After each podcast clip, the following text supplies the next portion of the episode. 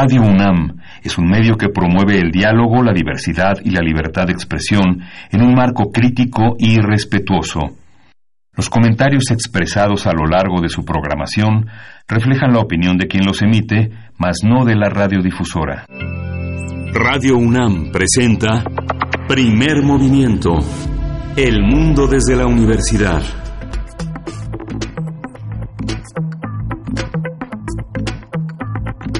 Hola, buenos días. Hoy es jueves 25 de julio, 25 de julio, y son las 7.04, casi 5 de la mañana aquí en la Ciudad de México. Estamos en la cabina de Radio UNAM en primer movimiento. Bernice Camacho, hola, buenos días. Aquí estamos con mucho gusto. Muy buen día, Miguel Ángel Quemain. ¿Cómo están, amigos y amigas de primer movimiento? Pues hoy también amanece húmeda la Ciudad de México. Tomen sus precauciones con el pavimento y prepárense porque se esperan lluvias hasta hacia la tarde, la tarde-noche del día de hoy. Y pues bueno, qué decir, tantos temas eh, como cada mañana. Eh, yo quisiera empezar tal vez con el tema de Pemex, de la detención de la madre del exdirector de Pemex, Emilio Lozoya Austin, eh, aprendida en Alemania.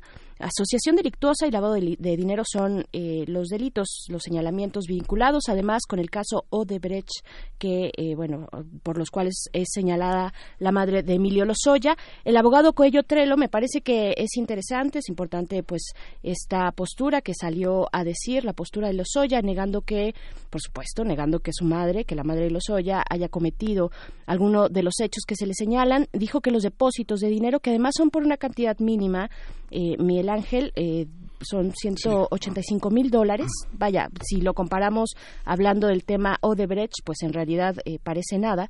Pues fueron, fueron hechos por los Soya hacia su madre como una transferencia personal, dijo el abogado, a través de este banco eh, BBVA Bancomer. Y también dijo que sí, que sí hay tratado de extradición con Alemania. Entonces, bueno, se, se va tornando interesante. Eh, ya se interpuso un amparo ante cualquier orden de aprehensión aquí en México para la madre de Lozoya. Y pues bueno, creo que dentro de todo el contexto llama la atención que sea ella, ella, la madre de Lozoya, la primera persona detenida por la justicia en un caso pues que estamos hablando de este caso que por su complejidad involucraría pues a una red muy amplia es lo que pensamos nos imaginamos y no solo eh, lo imaginamos sino lo sabemos a partir de la experiencia en otros países pues es una red de funcionarios y pues bueno eh, llama la atención que sea la madre de Lozoya la primera detenida en este caso sí justamente es eh, ha sido como la información que surge que hace, la has aclarado en, a lo largo de la semana con tu pericia legislativa. Hay una, hay una parte que confunde mucho a la opinión pública en torno a la prisión, a la prisión preventiva, si alguien está sujeto a esa esa determinación o, los amparos funcionan para evitarla, que es algo que está en las primeras planas de los periódicos y parece que quedan muchas dudas si se hace o no justicia, si los amparos son justos, si los jueces están coludidos frente a pues todas las campañas de cuestionamiento que se han hecho desde el gobierno federal hacia la labor de los jueces, a la ejecución de amparos y eh, la labor de la, autonomía de la fiscalía ha sido complejo, como bien lo señalas, Berenice. Como parece también complejo que el Frente Nacional Petrolero expulsó de sus filas a Carlos Romero de Champ, desconocieron su liderazgo y nombraron a Sergio Carlos Morales como su secretario general. Estos son integrantes de la sección 36 del Sindicato de Trabajadores Petroleros de la República Mexicana que tomaron esas acciones luego de que se diera a conocer que el gobierno federal investiga a este líder priista por lavado de dinero y enriquecimiento ilícito y ayer durante una convención extraordinaria determinaron la expulsión del voto por el voto libre, directo y secreto todo, esta, todo este trabajo viene eh, en los últimos meses de una manera muy discreta, amparado pues por las, los cambios en la legislación laboral. De este, los empleados desconocieron las decisiones de la convención de 2017 en la que se religió a Romero de Champs un año antes de que se terminara su mandato y bueno ahora Sergio Carlos Morales como nuevo líder petrolero se comprometió a enviar toda la documentación de los resolutivos a, la Secretaría del Trabajo que encabeza Luis Alcalde.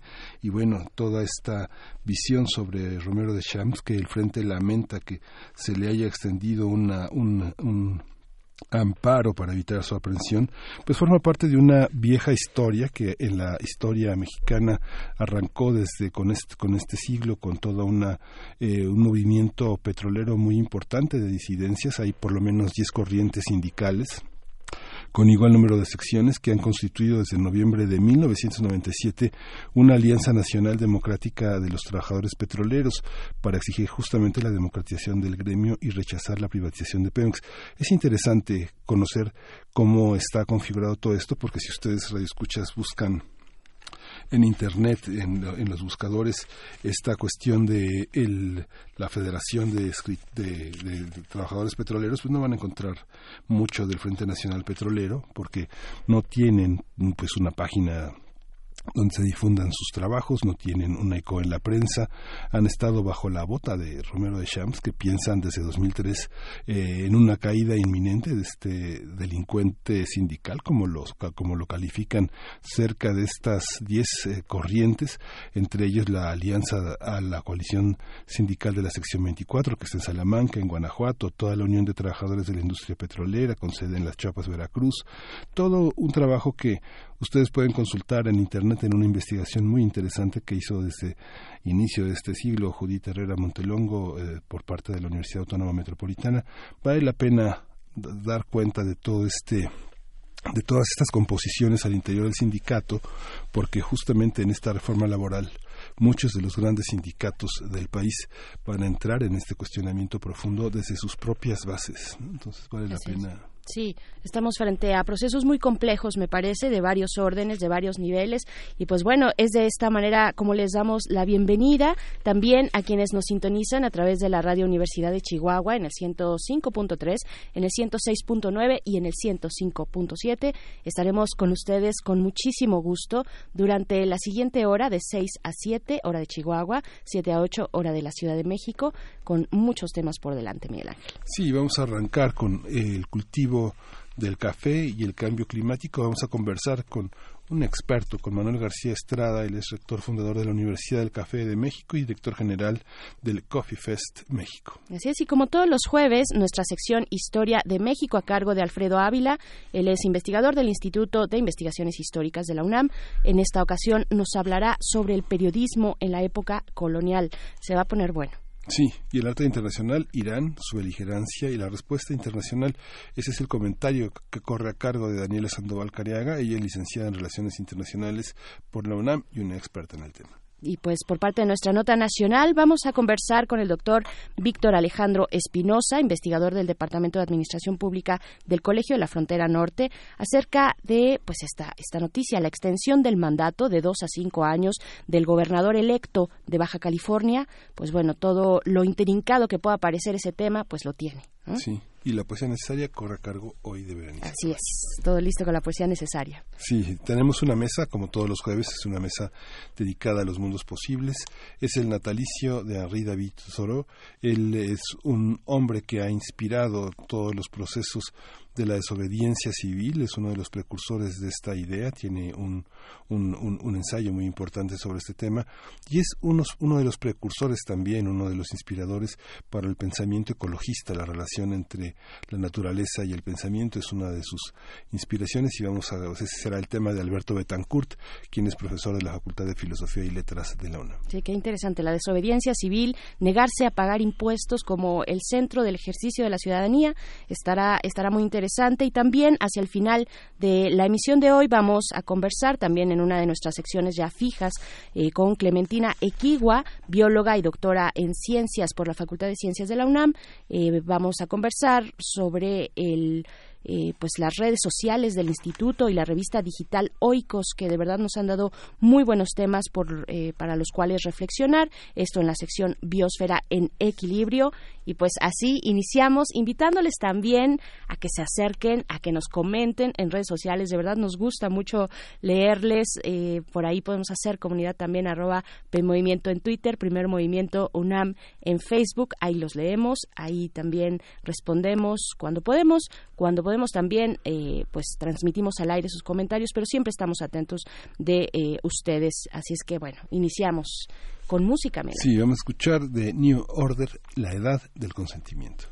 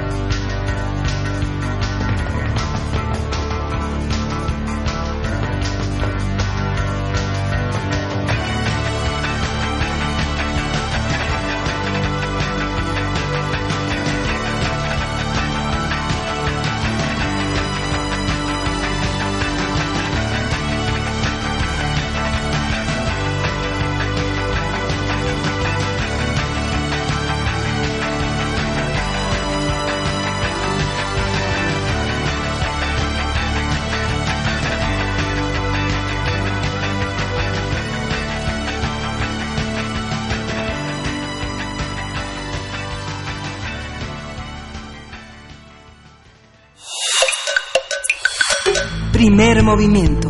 Hacemos comunidad. Jueves gastronómico. La industria mundial del café está en crisis. El cambio climático está amenazando las tierras de cultivo del café y a las más de 21 millones de familias cafeteras para quienes la tierra es más que su medio de trabajo la pérdida del hábitat, el avance de la agricultura, la reducción de la temporada fluvial, el aumento de la temperatura y la degradación de los bosques naturales donde se originan los granos de café son datos que les llevan a los científicos a diagnosticar que en el año 2050 desaparezca la mitad de las tierras de cultivo. Existen dos especies de café en el mundo, la arábica y la robusta. La arábica es originaria de Etiopía, la preferida por los consumidores y representa el 60% de la producción comercial del café en el mundo, mientras que la segunda es muy productiva y resistente a la roya, pero su sabor es amargo y su calidad en taza baja.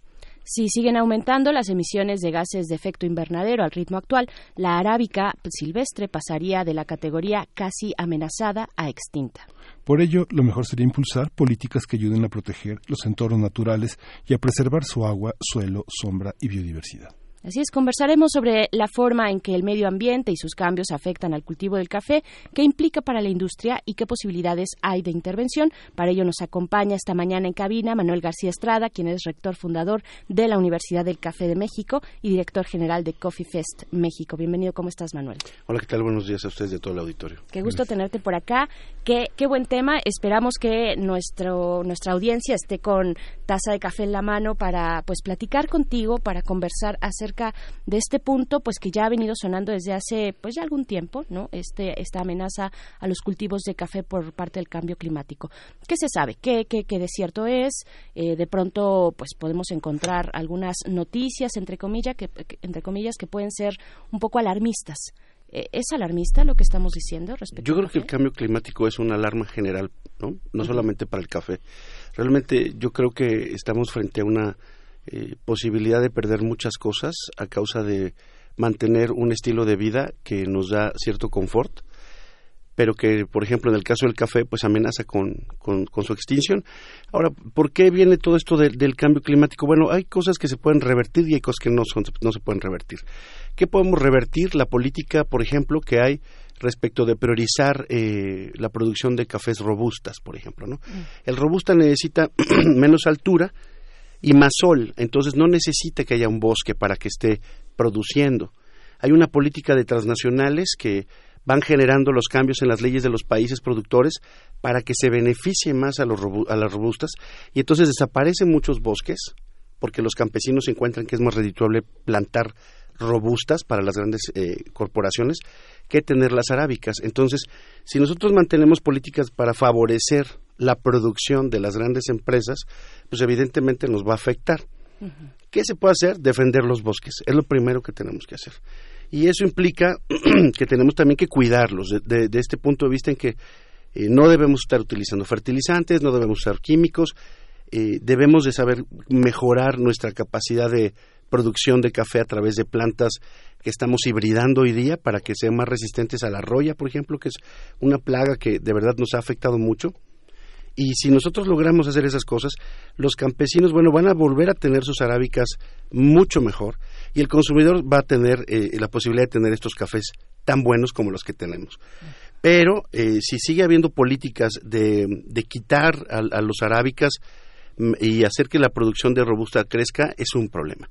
Y el uso de fertilizantes y químicos nos daña también, no solamente en estos aspectos del cambio del clima, sino también en la manera que el ecosistema se comporta. Cuando nosotros estamos utilizando eh, plaguicidas, todas estas cosas, pues ha habido ya casos en México registrados, como en el caso de Izhuatlán del café, en donde por este tipo de trabajo eh, se acabaron las abejas. Entonces, durante dos años, sin polinización, no hubo café. ¿Cómo, cómo se trata eh, esta plaga que nos dices, la roya? Pues mira, hay como es, es difícil de controlarla, se expande, ¿no? Es, muy complicado que hubiera una posibilidad de detenerla, aunque hay medidas precautorias para poder generar eh, como, como que los campesinos se preparen a través de estas cosas, pero lo que se está haciendo más ahora son hibridaciones, unas hibridaciones que pasan a ser eh, pues no exactamente ya unos arábicas 100%, sino que utilizan una base, por ejemplo, de robustas para ser más resistentes. Y tenemos nuevos granos, ¿no? como Castillo, ¿no? que es una variedad de, de Colombia, por ejemplo, que es mucho más resistente y que, bueno, pues sigue coexistiendo en un ambiente de bosque. Entonces está fabuloso. Entonces, porque justamente la humedad beneficia a la roya, fíjate nada más que tragedia, ¿no? Eh, necesitamos que haya bosques, pero justamente en esos bosques es donde más problemas nos puede dar algo como la roya. No, no afecta tanto a las robustas por la condición de la planta y también por la falta de humedad ahí, ¿no? Entonces, esa es esta tragedia en la que nos encontramos, pero estas hibridaciones están permitiendo que efectivamente las producciones vuelvan a crecer.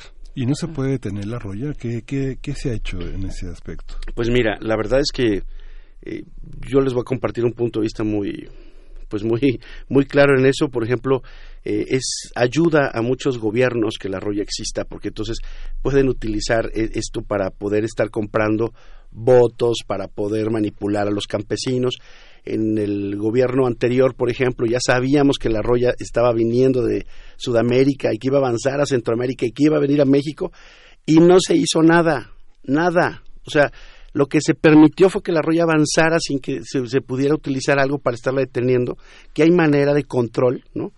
Pero, ¿qué pasó? Pues al final era bien padre porque entonces los políticos lo que tenían era una posibilidad de decirle a los campesinos, ah, pues te quedaste sin café, pues te vamos a dar plantitas de maíz, este, te vamos a dar bultitos de fertilizante, ¿no? Y tú sabes lo que eso significa. Siempre significó eh, el pedir el voto a cambio. Entonces, estas cuestiones que son como muy sucias de parte también de los gobiernos, creo que son las que están alterando realmente la posibilidad que tengamos de detener el cambio climático y la producción de excelencia de café.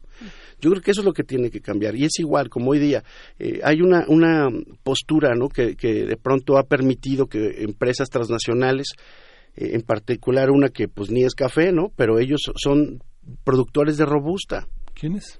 Nescafé, ¿no? Digo Nescafé, pero Nestlé lo que tiene es eso. Entonces, por ejemplo, cuando hay un país como México que le dice bienvenido, ven con tus inversiones, no importa que se acaben los bosques, lo importante es que quedemos bien con, con que digamos que tenemos una inversión privada, me parece que es fatal para el medio ambiente, porque mira, al final el café, la humanidad tendría que hacerse la idea que a lo mejor lo va a dejar de tomar.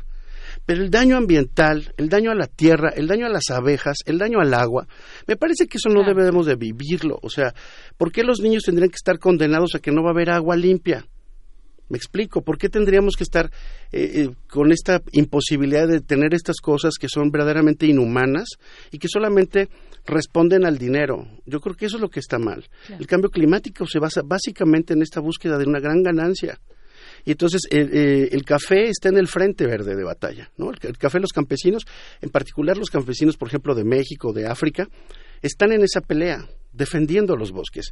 Y eso, bueno, pues el defender el bosque es defender el café, defender a las abejas, defender el agua. Hay un ejemplo en el estado de Veracruz, en Las Cañadas, que ahí eh, fue muy curioso porque el propietario de Las Cañadas resulta que se va a estudiar a la universidad, ¿no? Y cuando va a la universidad regresa a la finca de sus papás y bueno, pues eh, se dedica a la sobreproducción, ¿no? Leche, café, todo lo que se pueda sobreproducir. Y resulta que de pronto pues deja de haber agua, ya no baja el agua, ¿no? Ya no hay manantiales en, sus montañas. Y entonces dice, pues, ¿qué estamos haciendo, no? Entonces, eh, una foto satelital le revela la deforestación que tenían. ¿Qué hicieron en las cañadas? Revirtieron el lecho, volvieron a plantar los, los árboles, volvió a haber un bosque, volvió a haber agua y ahora se dedican a la producción responsable de todo lo que ellos tienen. Hicieron una cooperativa y además ahora tienen eh, ecoturismo, entonces le enseñan a la gente cómo pueden detener eh, justamente estos daños ambientales y tú vas y te entrenas para poder reciclar, para hacer muchas cosas a beneficio de los ecosistemas, ¿no? Entonces yo creo que las cañadas nos deja esa gran lección. ¿Podemos detener el cambio? Sí, sí podemos hacerlo. Obviamente en microregiones es posible, de manera global es muy complicado. ¿no? Es, mientras la codicia exista de esta manera, mientras esta manera de producción se mantenga, mientras no queramos eh, renunciar a los privilegios que nos brinda la energía, ¿no? Eh, la energía como el gas, como el petróleo, es muy complicado. ¿no? Eh, también quiero preguntarte pues acerca de otra, otro lugar donde recae la responsabilidad, creo yo, que sería en el de los consumidores. Estamos excediéndonos en nuestra, eh, en el, pues digamos, en la demanda de café que tenemos en el mundo. Fíjate que no. Mm. O sea, México, por ejemplo, sigue por debajo del, promedio de los países que son de alto consumo, que no son productores. Pero... Qué curioso, ¿no? Que México sea productor, un gran productor y no un gran consumidor, es lo que nos dices. Sí, vuelvo al punto, nos voltearon la tortilla, ¿no?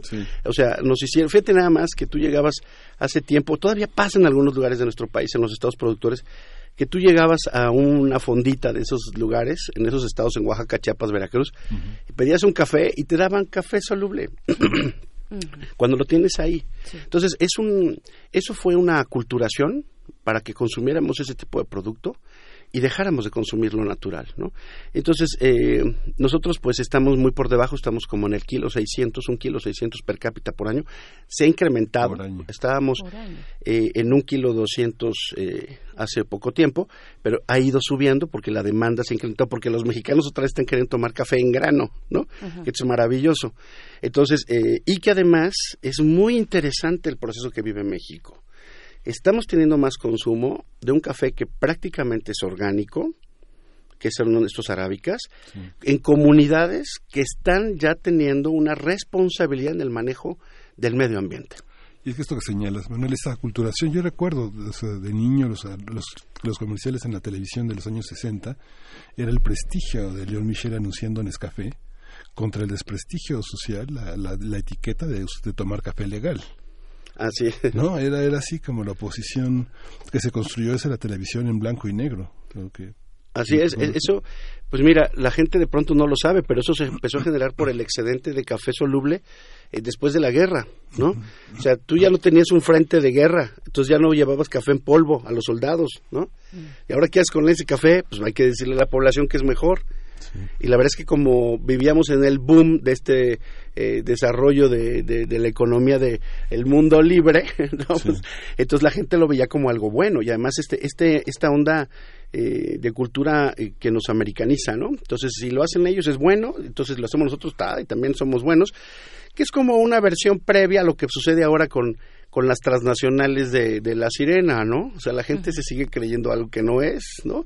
Entonces creo que cuando manejan por ahí las cosas eh, tenemos un problema en los hábitos de consumo y creo que nosotros en México podemos revertirlo también. Hay organizaciones, yo eh, admiro mucho una organización que se llama FemCafé, son mujeres campesinas feministas, y ellas no solamente tienen una agenda de derechos humanos en el campo, sino también de responsabilidad ambiental. No producen nada que no sea amigable con el medio ambiente. Eso, y es un modelo mexicano. Entonces, eso está expandiéndose en México, está creciendo en México. No tenemos estos problemas como lo que es Brasil o Colombia, que son estas cuestiones de producción tecnificada brutales. ¿no? Aquí sí como que el, el subdesarrollo nos ayudó ahora nos ayudó a defender esta posibilidad de café de calidad eh, amigable con el ambiente. claro, se dice mucho también que, bueno, hablando de las condiciones de los productores, de los primeros productores, de los campesinos, pues que hay inequidad, digamos, en el trato, eh, en la comercialización de su producto, que se que lo venden muy barato y que, bueno, pues y, que, digamos, los intermediarios lo dan lo dan caro, ¿no? Lo de siempre. Eh, ¿Eso eso ocurre en México? Lo sostienen particularmente las transnacionales, porque lo que ellos compran son a los coyotes, que les llamamos, que son estos intermediarios. Pero ¿de qué sector de café? Porque hay que ser muy claros también. Es del sector que nosotros llamamos cereceros. ¿Qué son los cereceros? Los campesinos que piscan todo el café como sea, que no les importa qué planta tienen, qué estado de maduración tenga el grano. Entonces ellos venden a granel, llegan al beneficio y van granos maduros, inmaduros, como sea, y todo lo venden porque se les paga por kilo. El café de especialidad, los arábicas de especialidad, se pagan de manera diferente, es un pago diferenciado porque ya trae una selección. Entonces ya no es lo mismo que consumas un café que estaba en su punto de madurez óptima a que lo consumas todo mezclado. Entonces los cereceros hacen esto. Por eso es tan peligroso que de pronto hay una política amable con una transnacional que te diga los cereceros son bienvenidos, ¿no? Porque entonces estás bajando la calidad en el café, propiciando un deterioro ambiental y entonces solamente riqueza para unos cuantos que además pues digo, me parecería ridículo que la gente llegara a pensar que la transnacional nos viene a hacer un favor, ¿no? De que nos va a dejar aquí el mayor índice de ganancias. Sabemos que la ganancia se va a ir fuera de aquí.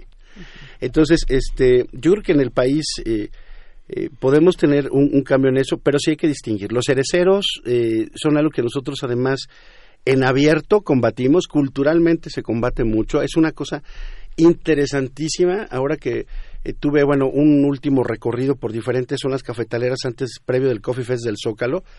Y estos debates que se dan entre los propios campesinos señalando a los cereceros que no los quieren porque esos van en contra de estas políticas y que son buenas en la economía y buenas con el medio ambiente, ¿no? Ya tenemos ese debate, antes no, antes lo in, ¿no? Pues eran los cereceros, ¿no? Porque era, además son los que justamente tienen el precio marcado por la bolsa de Nueva York. Los arábicas de especialidad están fuera de la bolsa. Entonces, un café de especialidad obviamente es más caro, no responde al precio de la bolsa y los demás pues se siguen empobreciendo porque pues siguen obedeciendo lo que diga la bolsa. ¿Cómo nos podemos guiar los consumidores de café, los amantes del café, eh, para, para elegir de pronto cuando llegamos a alguna cafetería, algún restaurante pequeño en, pues en alguna ciudad de, de, México, eh, vemos estos eh, pues como diplomas de comercio justo que tienen ciertos certificados? ¿Qué es lo que tenemos que estar observando? Mira, el comercio justo en cafeterías de especialidad, eh, yo sostengo de que debe de darse a través de que se capacite, que tú acompañes a tu campesino a que aprendan a tostar. Si el campesino empieza a tostar, la ganancia se va a quedar ahí, la mayor parte de la mm, ganancia. Mm. Y eso es algo que queremos, ¿no? Obviamente, pues los tostadores van a decir, ¿qué onda? Bueno, hay mercado para todos. Sí. Por eso me refiero a especialidad. En, en el caso de que estemos pensando en en, en este coyotaje que genera esto de abuso, bueno, pues yo creo que más que pensar que haya una calcomanía que te diga que hay comercio justo, tendrías que preguntar qué están haciendo en eso de comercio justo, ¿no? Eh, alguna vez en la Sierra Cafetalera del centro de Veracruz, eh, yo estaba dando una capacitación para campesinos gratuitamente y de pronto vi por ahí un personaje que era como decimos nosotros güero de rancho, pero de pronto noté que no hablaba bien el español y entonces dije, ¿y este personaje que hacía aquí metido en esta plática? ¿no? Entonces me alejé un poquito, di un descanso y le dije al, al director de desarrollo agronómico de, eh, este, agro, sí, de, agronomía de ahí del municipio, que quién era ese personaje. Y me dice, ah, es un francés que vive con nosotros y que hace comercio justo con nosotros. Ah, qué padre, ¿no? Ajá, sí, qué bonito. ¿Y de dónde viene? Ah, viene de una empresa que se llama Malongo y que propician comercio justo. Entonces, en ese momento me meto a buscar quién era Malongo. Malongo es una transnacional como Nestlé, que no tiene nada de comercio justo, pero que le estaba vendiendo a los campesinos que ellos hacían comercio justo. Entonces, cuando descubrí eso, le dije, me sacas este infiltrado de aquí, por favor, y te lo llevas, porque tiene dinero para pagar y además viene a oír lo que les digo. A ver, ¿quiénes son esas instancias que otorgan estos certificados? Porque entonces, si uno lo ve. No tenemos un órgano regulador en este país. O sea, nuestro café está descontrolado, chicos. O sea, el tema es que, por ejemplo, tú dices, hay una norma de defectos para café en Europa, 12% de defectos se reciben y debe tener certificados orgánicos que cuestan una lana para los campesinos, que a mí me parece eso deleznable para los campesinos. Tienen que pagar mucho dinero por esas certificaciones para que puedan exportar. La mayoría no logra exportar, ¿no? Para Japón es 0%, para Estados Unidos 24%. ¿Cuál es la norma mexicana para esa, este, esta cuestión de defecto de café para los consumidores? No existe. Entonces tú puedes estar comprando café que puede tener 50% de efecto. No lo sabes. Entonces, y lo que te pongan en la etiqueta que diga café 100% orgánico, este, de altura, que tampoco te dicen de qué altura es, este, entonces, ¿qué pasa? Pues el consumidor llega, ve la bolsa, la huele y dice, esta me la llevo, pero lo que dice ahí no pasa por ningún filtro real. Y nosotros necesitaríamos que algo viniera en esa etiqueta. Algunos ya empiezan a ponerlo, pero la verdad es que no tenemos una cuestión eh, de ley que diga que el consumidor debe tener la posibilidad de informarse sobre la rastreabilidad del café. Rastrearlo, de dónde viene, quién lo cosechó, quién lo tostó, quién lo benefició, en qué comunidad, a qué altura, qué tipo de café es. Eso necesitamos saber. Y luego lo otro, bueno, eh, para México tampoco hay esta norma sobre cuestiones de certificaciones orgánicas o de comercio justo. No existe.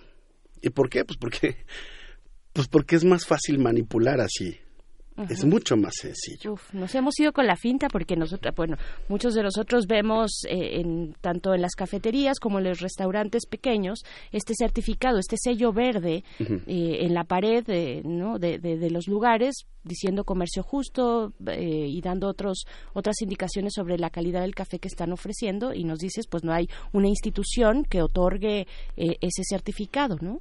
Las instituciones fueron desmanteladas de café. Ahora estamos en esta nueva posibilidad de que se vuelvan a, crear estos institutos. ¿no? Hay debate en los estados, por ejemplo, en el caso de Veracruz, se debate si, sobre, si debe de existir el Instituto Veracruzano del Café o solamente el Instituto del Café a nivel nacional. ¿no? Pero eso durante muchos años se eliminó. O sea, y por ejemplo, Café, este Instituto del Café, híjole, de verdad, bastantes cosas buenas hacía. ¿no? Pero bueno, era más fácil desmantelarlo, porque así era más fácil eh, recibir pues una mochada de las transnacionales, ¿no? Sí. Oye, Manuel, ¿y qué, qué buen café puede uno tomar? ¿Dónde puede uno este educarse en el gusto? Hay que explorar muchas muchos sabores, muchos muchos eh, muchas texturas en el, Mira, yo creo que lo más importante es eh, el primer paso para renunciar al, daño ambiental, al, a la para mejorar la calidad de tu consumo, además, primero es dejar de ser guanabis, pretenciosos, es lo primero. Tanto baristas como tostadores como consumidores. Se tenía que decir y se dijo. O sea, ¿por qué? Porque al final ese mundo de apariencia hace que tú llegues a lugares donde porque estás ahí creas que lo que te están dando es muy bueno, ¿no? Y no necesariamente es eso. Yo creo que como consumidor, para empezar, tienes derecho a llegar con tu barista y preguntarle dónde viene el café. Si tu barista no sabe, pues tienes que mandar un por Facebook, ¿no? Un mensajito, ustedes qué onda, ¿no? Porque a lo mejor pues hay baristas medios burros, ¿no? Entonces, este, pero no debería de ser, pero pasa, ¿no? Entonces tienes que saber de dónde viene el café. ¿no? que te lo digan bien. Preguntar, eh, por ejemplo, la gente cree que algo muy bueno es que todo sea mezcla. ¿no? ¿Qué mezcla es? Pues no, hay café que es de origen, no está mezclado y es muy bueno. Entonces, eh, eh, eso es el renunciar a la apariencia, ¿no? ¿no? No llegar pensando que ya sabes y que todo el mundo te la crea. No, pues nadie nace sabiendo. Entonces, ¿qué café es? No, pues es, oye, es mezcla, es de origen. Ah, pues muy bien. Oye, ¿de dónde viene? ¿De qué municipio? Atrás de esa taza de café hay una historia, hay una familia, hay personas, hay seres humanos, necesitamos conocerlos. Muy bien. Eh, perfecto. ¿Cómo se tostó que tú estés? No, pues, ¿cuál qué es lo que utilizamos ahorita? ¿Qué es lo que le decimos a la gente que tome? Los de tueste medio. ¿Cómo reconoce un tueste medio? El café que está muy tostado es mucho más negro y como aceitoso. Mm. No lo consumas. Digo, tú no vas por la calle y dices, hay una chimenea, me compro un carboncito para chuparlo, ¿va? Entonces, exactamente es así. Antes se tomaba muy tostado, antes, ¿no? Y los italianos, en su soberbia de que son maravillosos para el café, siguen sosteniendo esos tuestes altos que ya no estamos utilizando. ¿Qué significa un tueste alto en el sabor? Oscuro, pues que va a ser muy amargo, por, justamente por ese tostado, no necesariamente por la característica que tiene el propio grano. El café, pues tiene un grado de amargor por la cafeína que es amarga, pero cuando lo tomas muy tostado, pues ya sabes a lo que te vas a enfrentar, sea con leche, sin leche, o sea, ya lo sabes, ¿no? Entonces es mejor que sea un tueste medio. Y pues lo otro es preguntar cómo es la mejor manera de beberlo, con leche, sin leche, en método artesanal, cómo. Y que cuando tú llegues a tu casa seas honesto contigo también. No tenemos que quedar bien con nadie. Es un asunto tuyo de consumo. Entonces, toma un café que sea honesto contigo, difúndelo, o sea, que no te dé pena. Yo entiendo que hay mucha gente que es, le encantan esos vasitos de que tiene tu nombre como si de verdad les importaras, ¿no? No hagas eso. O sea, es mejor que seas honesto, que tomes tu café, que sepas que es, pues que es de doña Lenchita y pues el tostador pues lo tostó ella en su comal y no lo tostó perfecto. Pero sabes a lo que te estás enfrentando. ¿Me explico? Entonces, eso nos ayuda mucho porque además tu, tu, opinión sobre ese café de manera honesta le va a servir a doña Lenchita. Tan honesta como decirle ponemos tres o cuatro cucharadas de azúcar al café, eso no lo arruina. Yo no lo hago yo, pero hay quien sí, hay quien sí lo hace. Justo porque el café se tostaba tanto, era imbebible. Entonces la gente por eso tenía que ponerle azúcar, miel, cardamomo en Medio Oriente, en, en Viena, después de que se fueron los otomanos pues no podían tomar ese café tan tostado y tan molido de los pueblos árabes. Y entonces, por ejemplo, ellos inventaron el croissant, ¿no? Para que además te pasara el café, ¿no? Costaba trabajo pasarlo. Entonces, este, pero ¿qué es lo ideal ahora? Bueno, pues tienes un tueste medio, está cuidado, sabes qué onda con él. Primero, antes de ponerle azúcar, pruébalo sin azúcar. O sea, yo sé que la gente del mundo de la caña, de los, productores de caña, me van a decir, Manuel, es importante el azúcar, ¿no? Porque es una fuente de trabajo también. Pero bueno, nosotros en el café decimos, el buen café no necesita azúcar, el mal café no se la merece el cubano, hay una versión cubana y colombiana que sí le, le ponen azúcar, ¿no? En las calles de Colombia te venden estos que son tintos. Ajá, exacto. endulzado, azucarado. Exacto, los cafecitos estos este cubanos, pero la verdad es que bueno, es igual que los italianos, ¿no? representan el tostado de otra época. Es un sustituto de la coca. Y además, sí, bueno, es una, yo te voy a decir una cosa, quieres, tienes dolor de cabeza, tómate un café con, con jugo de limón y azúcar. Entonces tienes una café espirina maravillosa, ¿no? Con azúcar para que te levante. Entonces, el tema es ese. Eh, puedes tomarlo con azúcar o sin azúcar. Ya el tiempo de la ortodoxia se quedó en la tercera ola del café. Entonces ya no es un problema que le puedas poner cosas. Hoy estamos combinando cafés, ¿no?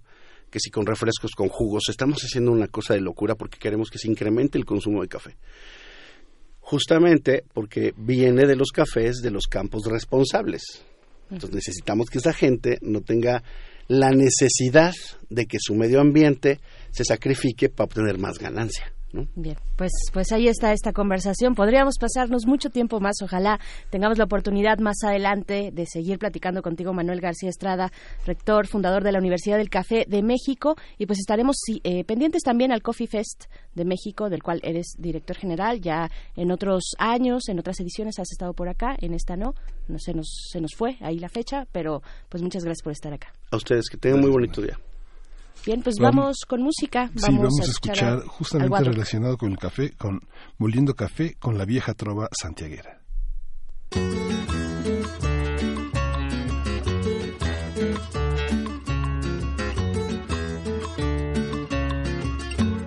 Cuando la tarde languidece, renacen las sombras y en la quietud los cafetales vuelven a sentir esa triste canción de amor de la vieja molienda. En el letargo de la noche parece gemir. Cuando la tarde languidece, renacen las sombras. Y en la quietud los cafetales vuelven a sentir esa triste canción de amor de la vieja molienda en el letargo de la noche parece gemir. Una pena de amor, una tristeza, lleva el Sambo Manuel en su amargura. Pasa incansable la noche moliendo café. Cuando la tarde languidece, renacen las sombras en la quietud los cafetales vuelven a sentir esa triste canción de amor de la vieja molienda. En el letargo de la noche parece gemir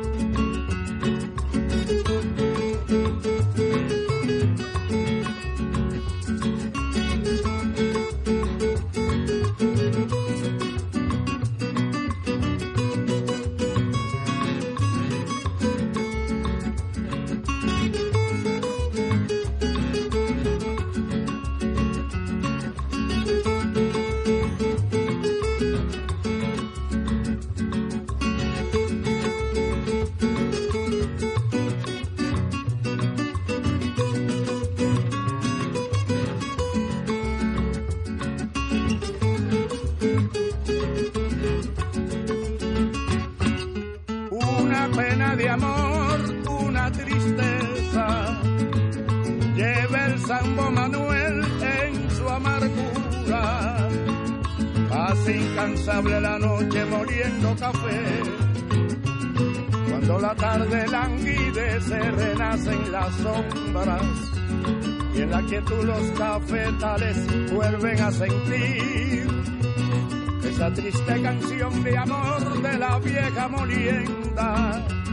Que en el letargo de la noche parece gemir moliendo café. Por la madrugada, moliendo café. Incansablemente, moliendo café. Aunque muchos duerman, moliendo café. Todita la noche, moliendo café. Con toda la gente, moliendo café. El Sambo Manuel, moliendo café. El viejo molino, moliendo café. Allá en Venezuela, moliendo café. Entre la montaña, moliendo café. Para la señora, moliendo café. Y la señorita, moliendo café. Y los caballeros, moliendo café. Para todo el mundo, moliendo café.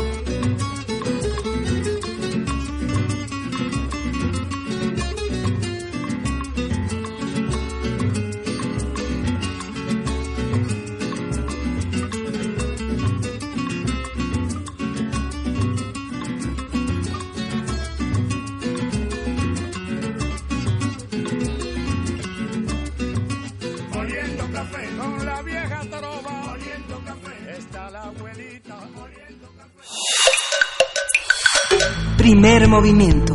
Hacemos comunidad. Historia de México.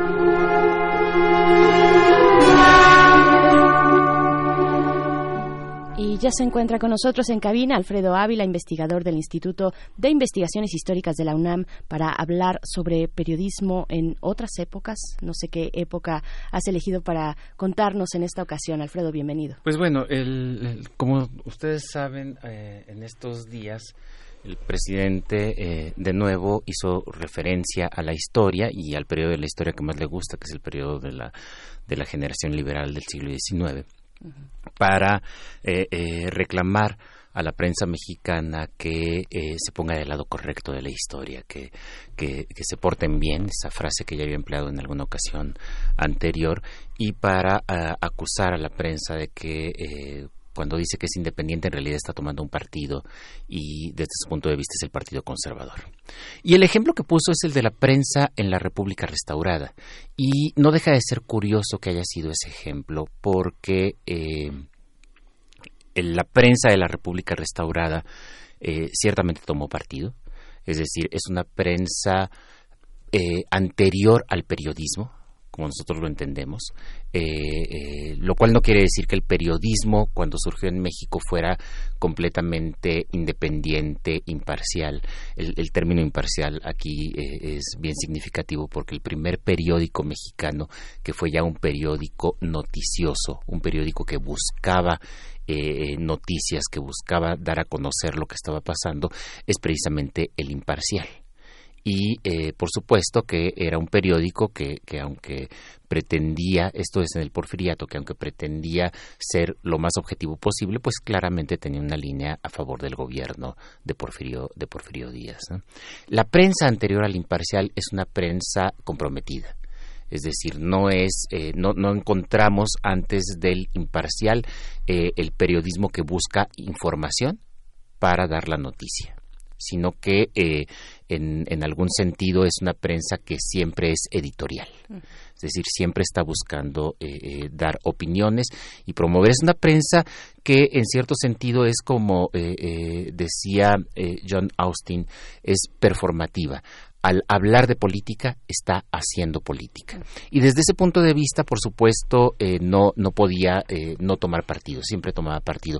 Pero el ejemplo que puso el presidente eh, de, de, la República Restaurada es bien significativo, porque efectivamente toda la prensa, y estoy pensando no solamente en los nombres clásicos como, como los que todos conocemos, Ignacio Ramírez, Francisco Zarco, sino incluso en, en algunos periodistas que al público le suenan menos, como Manuel de Zamacona, por ejemplo, que, eh, que toman partido, pero no necesariamente tomaban partido por el presidente.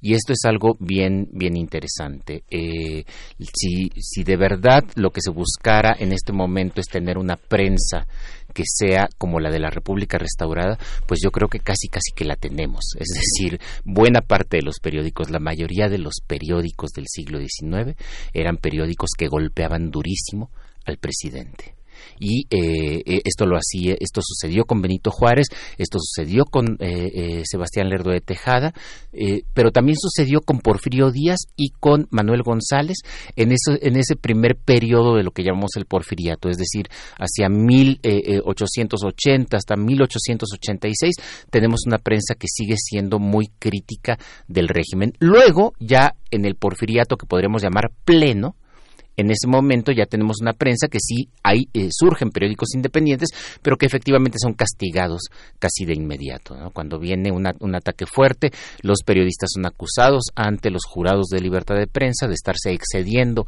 en el ejercicio de esa libertad y entonces son llevados a procesos, lo cual también eh, eh, me parece que a veces hemos exagerado mucho esta visión negativa del porfiriato. La mayoría de los periodistas terminaban en, en el jurado, pero salían en un par de días y volvían otra vez a las como que era una cosa ya tan común eh, ser acusados por exceso de la libertad de prensa, como le llamaban en aquel, en aquel entonces, que terminó siendo prácticamente eh, un, ritual para los periodistas que hacían oposición, lo cual no quiere decir que no fuera censura. Eh, pero, refiriéndome a la República Restaurada en concreto, pues lo que tenemos es que hay varios periódicos. Me parece que el más importante es el Monitor Republicano, que es un periódico benemérito, es un periódico que surgió a mediados del siglo, del siglo XIX con un proyecto claramente liberal y que eh, es el periódico de oposición a Juárez, es el periódico de oposición a Lerdo. Y luego tenemos el siglo XIX, así se llama este periódico, que es el periódico lerdista, que cuando Lerdo es por supuesto aliado de Juárez, pues también apoya a Benito Juárez. Pero luego cuando Lerdo rompe con Juárez, el siglo XIX se vuelve muy crítico de, de Juárez. Y este es un tema importante, porque estamos frente a una prensa periódica muy opositora, muy, muy opositora, pero que no necesariamente es ideológica. A diferencia de lo que se quiere plantear ahora, que la crítica que se hace al, régimen es una crítica conservadora, pues en ese momento no es que hubiera un, no, no, no es que fuera una prensa que criticara a los gobiernos por ser conservadores, y no lo es por una simple razón. Los conservadores fueron derrotados en el Cerro de las Campanas. Después del Cerro de las Campanas, después del fusilamiento de Maximiliano, la derrota francesa, la derrota del Partido Conservador, ya ningún político se puede asumir como político conservador. Todos los políticos que, que, que, triunfan son los liberales y cualquier persona que quiera hacer política tiene que proclamarse como liberal incluidos esos liberales tan extraños que son los positivistas, como Justo Sierra, pero tienen que llamarse a sí mismos liberales. Entonces, todos estaban, eh, eh, para decirlo en los términos actuales, en los términos de la actual eh, administración, todos estaban con esa transformación. Es decir, todos estaban apoyando esa transformación, pero esto no quiere decir que no fueran críticos del gobierno, que no fueran críticos de Juárez, de Lerdo, de, de, Díaz y de Manuel González en un primer momento. Y esto a lo que responde entonces es a que eran periódicos que se organizaban alrededor de candidatos alrededor de personajes. Entonces no tenemos una prensa conservadora o una prensa liberal. Lo que tenemos es una prensa lerdista, tenemos una prensa iglesista, tenemos una prensa porfirista, tenemos una prensa juarista, tenemos una prensa a favor de otros personajes que hoy casi no conocemos, como Justo Benítez. Eh, eh, hace unos programas hablé de Justo Benítez, que fue el candidato que le ganó a Manuel González en la Ciudad de México en la elección, eh, esta elección en la que Porfirio Díaz deja la presidencia para dejársela a su compadre y que no tiene controlada las elecciones. Y los periódicos entonces terminan organizándose alrededor de clubes políticos. Eh, los clubes políticos que se aglutinan eh, eh, por, un, por un caudillo, por una persona fuerte, son los que terminan necesitando de un vocero y esos voceros son precisamente los periódicos. Entonces, como nos podemos dar cuenta, estamos muy lejos del papel de la prensa en la actualidad. Es decir, eh, hay montones de ataques al presidente Juárez y la caricatura acá es fantástica, la caricatura de la época es tremendamente dura. Eh, acusando a Juárez de manipular elecciones, por ejemplo, de soltar muchísimo dinero, de repartir muchísimo dinero a cambio de votos, de, eh, empezar a congeniar con, con algunos eclesiásticos. se acusa a Juárez de ser mocho, se acusa a Juárez de ser muy católico, aunque, aunque insistiera en la separación iglesia-estado, y eso es algo que hay que reconocerle a Juárez, nunca, nunca mezcló estos dos asuntos, pero en su vida personal era, era sumamente católico. Y, eh, y por supuesto lo mismo sucede con Sebastián Lerdo y con Porfirio Díaz. Entonces, hay estos ataques, pero no eran ataques fundamentados. ¿Qué quiero decir con esto? Ninguno de estos periodistas o publicistas, para emplear el término de aquella época, que me parece además un término más adecuado, eh, hacia investigación. Es decir, nadie se ponía a ver cuáles eran los negocios que estaban haciendo los del grupo eh, eh, político. Por ejemplo, los, Lerdo de Tejada, que sabemos que es una familia muy rica y que además se aprovechó pero tremendamente de la compra de bienes que habían sido bienes eclesiásticos y que terminaban dándoseles a ellos en venta a precios muy por debajo de lo que se les podía ofrecer a otros a otros compradores, es decir, estaban ocupando el cargo público y del cargo público obtenían también beneficios privados. Eso es algo que sabemos ahora por las investigaciones que los colegas están haciendo, pero los periodistas de aquella época no lo hacían porque no era su papel estar dando eh, buscar información para dar las noticias no había ese periodismo en el sentido que ahora lo entendemos. Era, como dije hace rato, solamente un periodismo de editorial, un periodismo que pegaba, un periodismo que estaba diseñado para pegarle y, por supuesto, para pegarle al gobierno. Entonces, si el presidente de México quiere hacer esa comparación con la República restaurada, pues parece que sí eh, eh, es lo que tenemos tenemos una prensa que está haciendo esta crítica, aunque por supuesto la prensa actual sí que está haciendo investigación, no toda, pero buena parte de la prensa está haciendo investigaciones y está, está buscando información. ¿Cuál es la gran diferencia? ¿Cuál es la gran diferencia? Yo vería dos grandes diferencias. Primero, como dije hace rato, en ese momento los conservadores ya no están haciendo prensa política. Ya no, no, no, no es que, no es que hayan desaparecido, de hecho, surge una prensa católica, pero la estrategia de la prensa conservadora es no meterse en política y empezar a atacar por otros flancos. Por ejemplo, las primeras definiciones y defensas de la familia que hoy llamamos familia tradicional se empezaron a hacer en periódicos católicos en esa época. La primera definición que se hace y defensa que se hace de la maternidad como el gran eh, orgullo de todos los mexicanos se empieza a hacer en esta época. Por ahí es por donde se empieza a ir la prensa católica no por política, claro, también eso es política, pero no por política partidista en, en, ese momento. Y segundo, el, segundo eh, eh, eh, diferenciador es que, que yo recuerde, Juárez nunca se quejó de la prensa. Es decir, le pegaban durísimo, pero don Benito y esto es algo que, que, sabemos por las descripciones de su carácter personal, era un hombre muy discreto, era un hombre muy callado y nunca nunca por supuesto se quejó de los ataques tan duros que le hacían. Pues ahí está, ahí está, interesantísimo, interesantísimo ver incluso cuando surgió en México esto que ya conocemos en forma como el periodismo de investigación, ¿no? ¿Dónde surge primero esta relación con Estados Unidos? También es interesante, pero bueno, eh, ojalá podamos retomarlo en un momento posterior. Doctor Alfredo Ávila, muchas gracias por estar acá. Gracias. Vamos a la segunda hora, primero. Adiós, Chihuahua. Síguenos en redes sociales. Encuéntranos en Facebook como Primer Movimiento y en Twitter como arroba PMovimiento. Hagamos comunidad.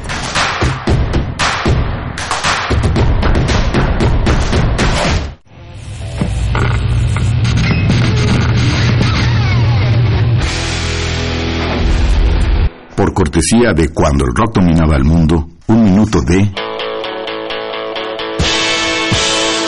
The Who Long Live Rock, 1975.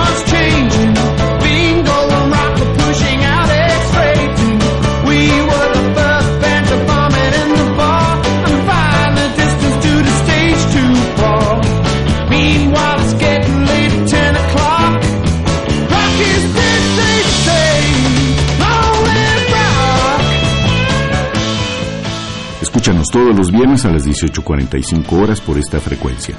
96.1. Radio UNAM. Experiencia sonora.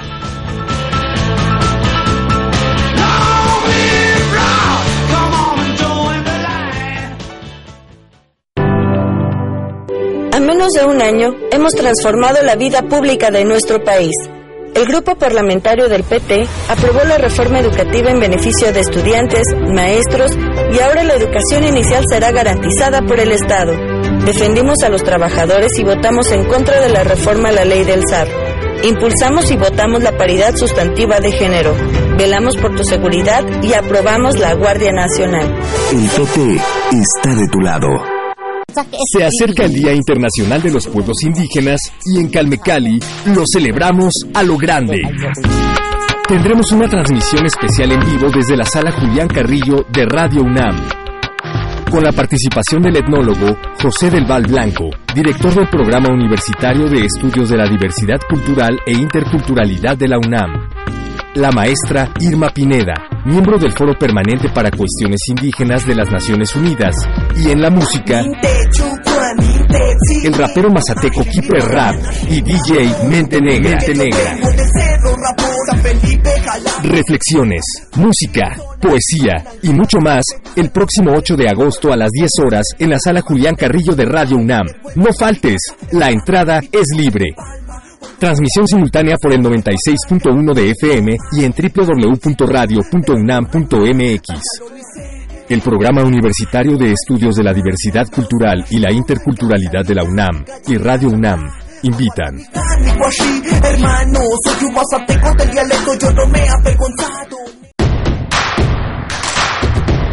Queremos escucharte. Llámanos al 55 36 43 39 y al 55 36 89 89. Primer movimiento. Hacemos comunidad.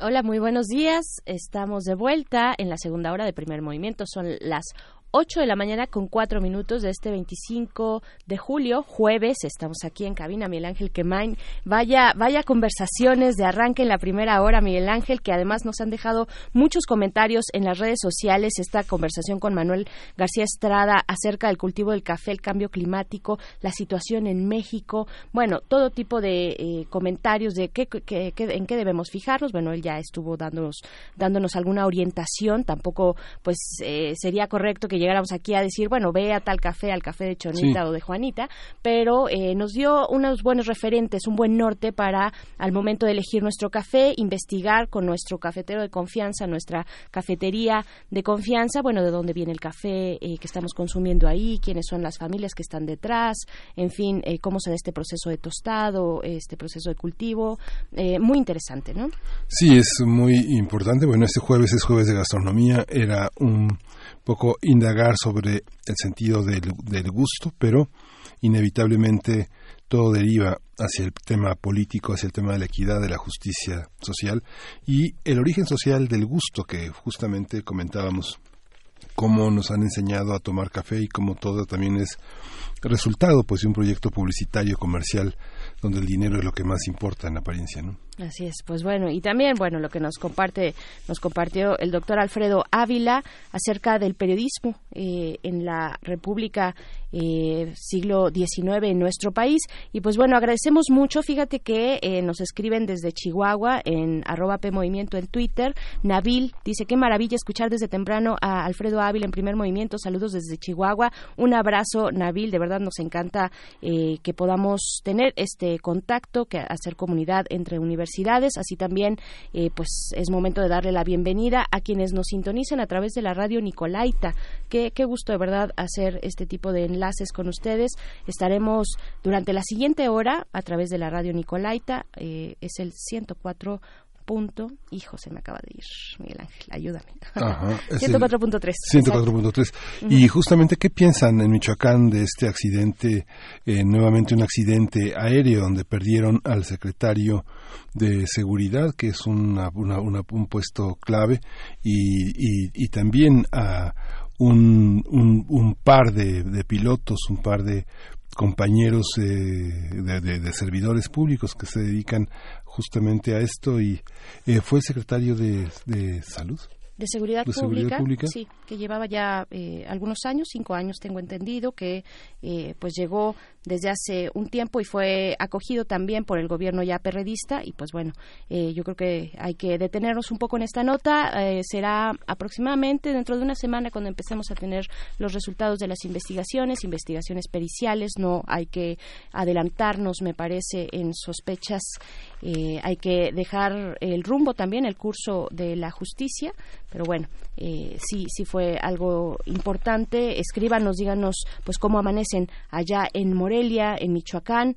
Y pues vámonos con nuestra nota internacional. Eh, sí, vámonos directo. No, todavía no. Todavía no. Y bueno, hay que, no, hay que omitir el director de seguridad del Seguro Popular, que este, murieron junto con los pilotos Humberto Suárez y Arturo Esquivel cuando el helicóptero en el que viajaban se estrelló en Villa Madero. Sí, hay que esperar los resultados, pero finalmente, ¿cómo lo viven ustedes en Michoacán? ¿Cómo, cómo vieron la reacción de los distintos grupos políticos y qué significa la muerte de Godoy, que es una pieza clave que viene de atrás? Que viene de atrás, que viene ya desde el comisionado de seguridad para Michoacán eh, o sea, ya un proceso de, años atrás, conoce bien, bueno, conocía bien eh, cómo se habían formado las, los grupos de autodefensa, cómo se, se dio todo este contexto que ustedes recuerdan, bueno, cuando surgen estos grupos, cuando se dan eh, los momentos más cruentos de la extorsión, de la violencia en Michoacán, que bueno, ahora están resurgiendo, están reapareciendo.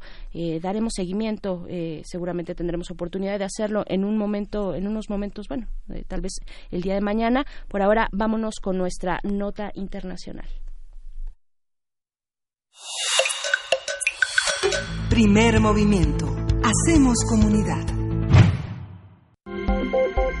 Nota internacional.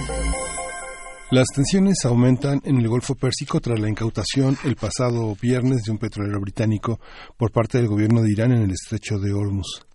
Irán ha señalado que el petrolero británico violó la ley marítima iraní e internacional al ingresar en el estrecho de forma incorrecta y apagar sus sistemas de rastreo. Este incidente se suma al del pasado 4 de julio, cuando Reino Unido capturó a un petrolero iraní en Gibraltar por violar las sanciones impuestas a los envíos de petróleo a Siria. Jeremy Hunt, ministro de Exteriores del Reino Unido, dijo que mantiene conversaciones con sus homólogos de países que integran la Unión Europea para establecer una navegación libre y segura en el estrecho de Hormuz. Vamos a hacer un análisis de estos acontecimientos recientes en Irán, qué significan para su presencia internacional y cómo se está recomponiendo su fuerza en la región.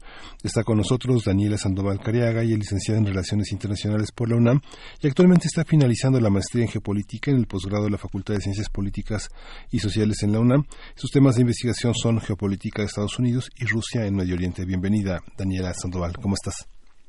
Hola, buenos días, Berenice Miguel Ángel, ¿cómo están? Muy bien, qué, gusto saludarte de nuevo, Daniela. A ver, el gusto es mío, gracias. ¿Cómo es la situación? ¿Cómo entender este este pimponeo de, de, querellas, en esta querella entre el Reino Unido y Irán? Pues, mm, mira, definitivamente una de las maneras de entender el problema o lo que está sucediendo es eh, el análisis geopolítico, que a veces las personas escuchan mucho como esto es una situación en términos geopolíticos o geopolíticamente hablando, pero en sí, bueno, ¿qué es geopolítica y por qué se entiende en esos términos, no? Y muy brevemente, para que el, el auditorio lo, lo sepa, ¿no? Geopolítica es un modo de análisis. La geopolítica como tal es una disciplina que ha ido evolucionando a través del tiempo pero en sí lo que hoy en día implica es un modo de análisis en el cual se estudian las relaciones de poder que se están dando en un determinado espacio, ya sea geográfico, eh, tangible, ¿no? O inclusive ya intangible, como podrían ser este, el espacio cibernético, ¿no? Entonces, en este caso, eh, pues sí, nosotros estamos atestiguando, ¿no? Una serie de relaciones de poder que se están dando con una tensión muy alta. En este caso, el espacio involucrado, pues, es el Estrecho de Hormuz, el Golfo de Omán y en sí, extrapolándolo más, pues, el Golfo Pérsico, ¿no? Porque precisamente el Estrecho de Hormuz, pues, es la salida del Golfo Pérsico hacia el resto del, de los mares y los océanos del mundo, ¿no? Entonces, eh, la situación que estamos nosotros viendo pues no es una situación nueva, pero sí es una situación que ha estado escalando, ¿no? Y aquí es, es muy importante, por ejemplo, eh, hacer una distinción, porque también luego nos dicen, es que con geopolítica puedes predecir qué va a suceder, es como, no, se pueden hacer escenarios, de las probabilidades, ¿no? O sea, qué es lo que podría suceder o no, pero es importante hacer la distinción de qué es lo predecible y qué es lo inevitable también, ¿no? O sea, la crisis, como había ido escalando, ya era una crisis inevitable, ya era algo que sabíamos todos perfectamente que podría darse, ¿no? Lo predecible en este caso yo lo pondría como eh, el escenario que han planteado ya algunos medios, eh, sobre todo medios en línea, de que se aproxima una guerra. Eh, ahorita llegamos a ese punto pero este pues precisamente la geopolítica lo que hace es ayudarse de preguntas auxiliares para contestar el qué está pasando. En sí por qué y ahí tenemos que recurrir pues a la historia no eh, cómo está pasando tenemos que recurrir a la estrategia de lo que están haciendo los actores involucrados.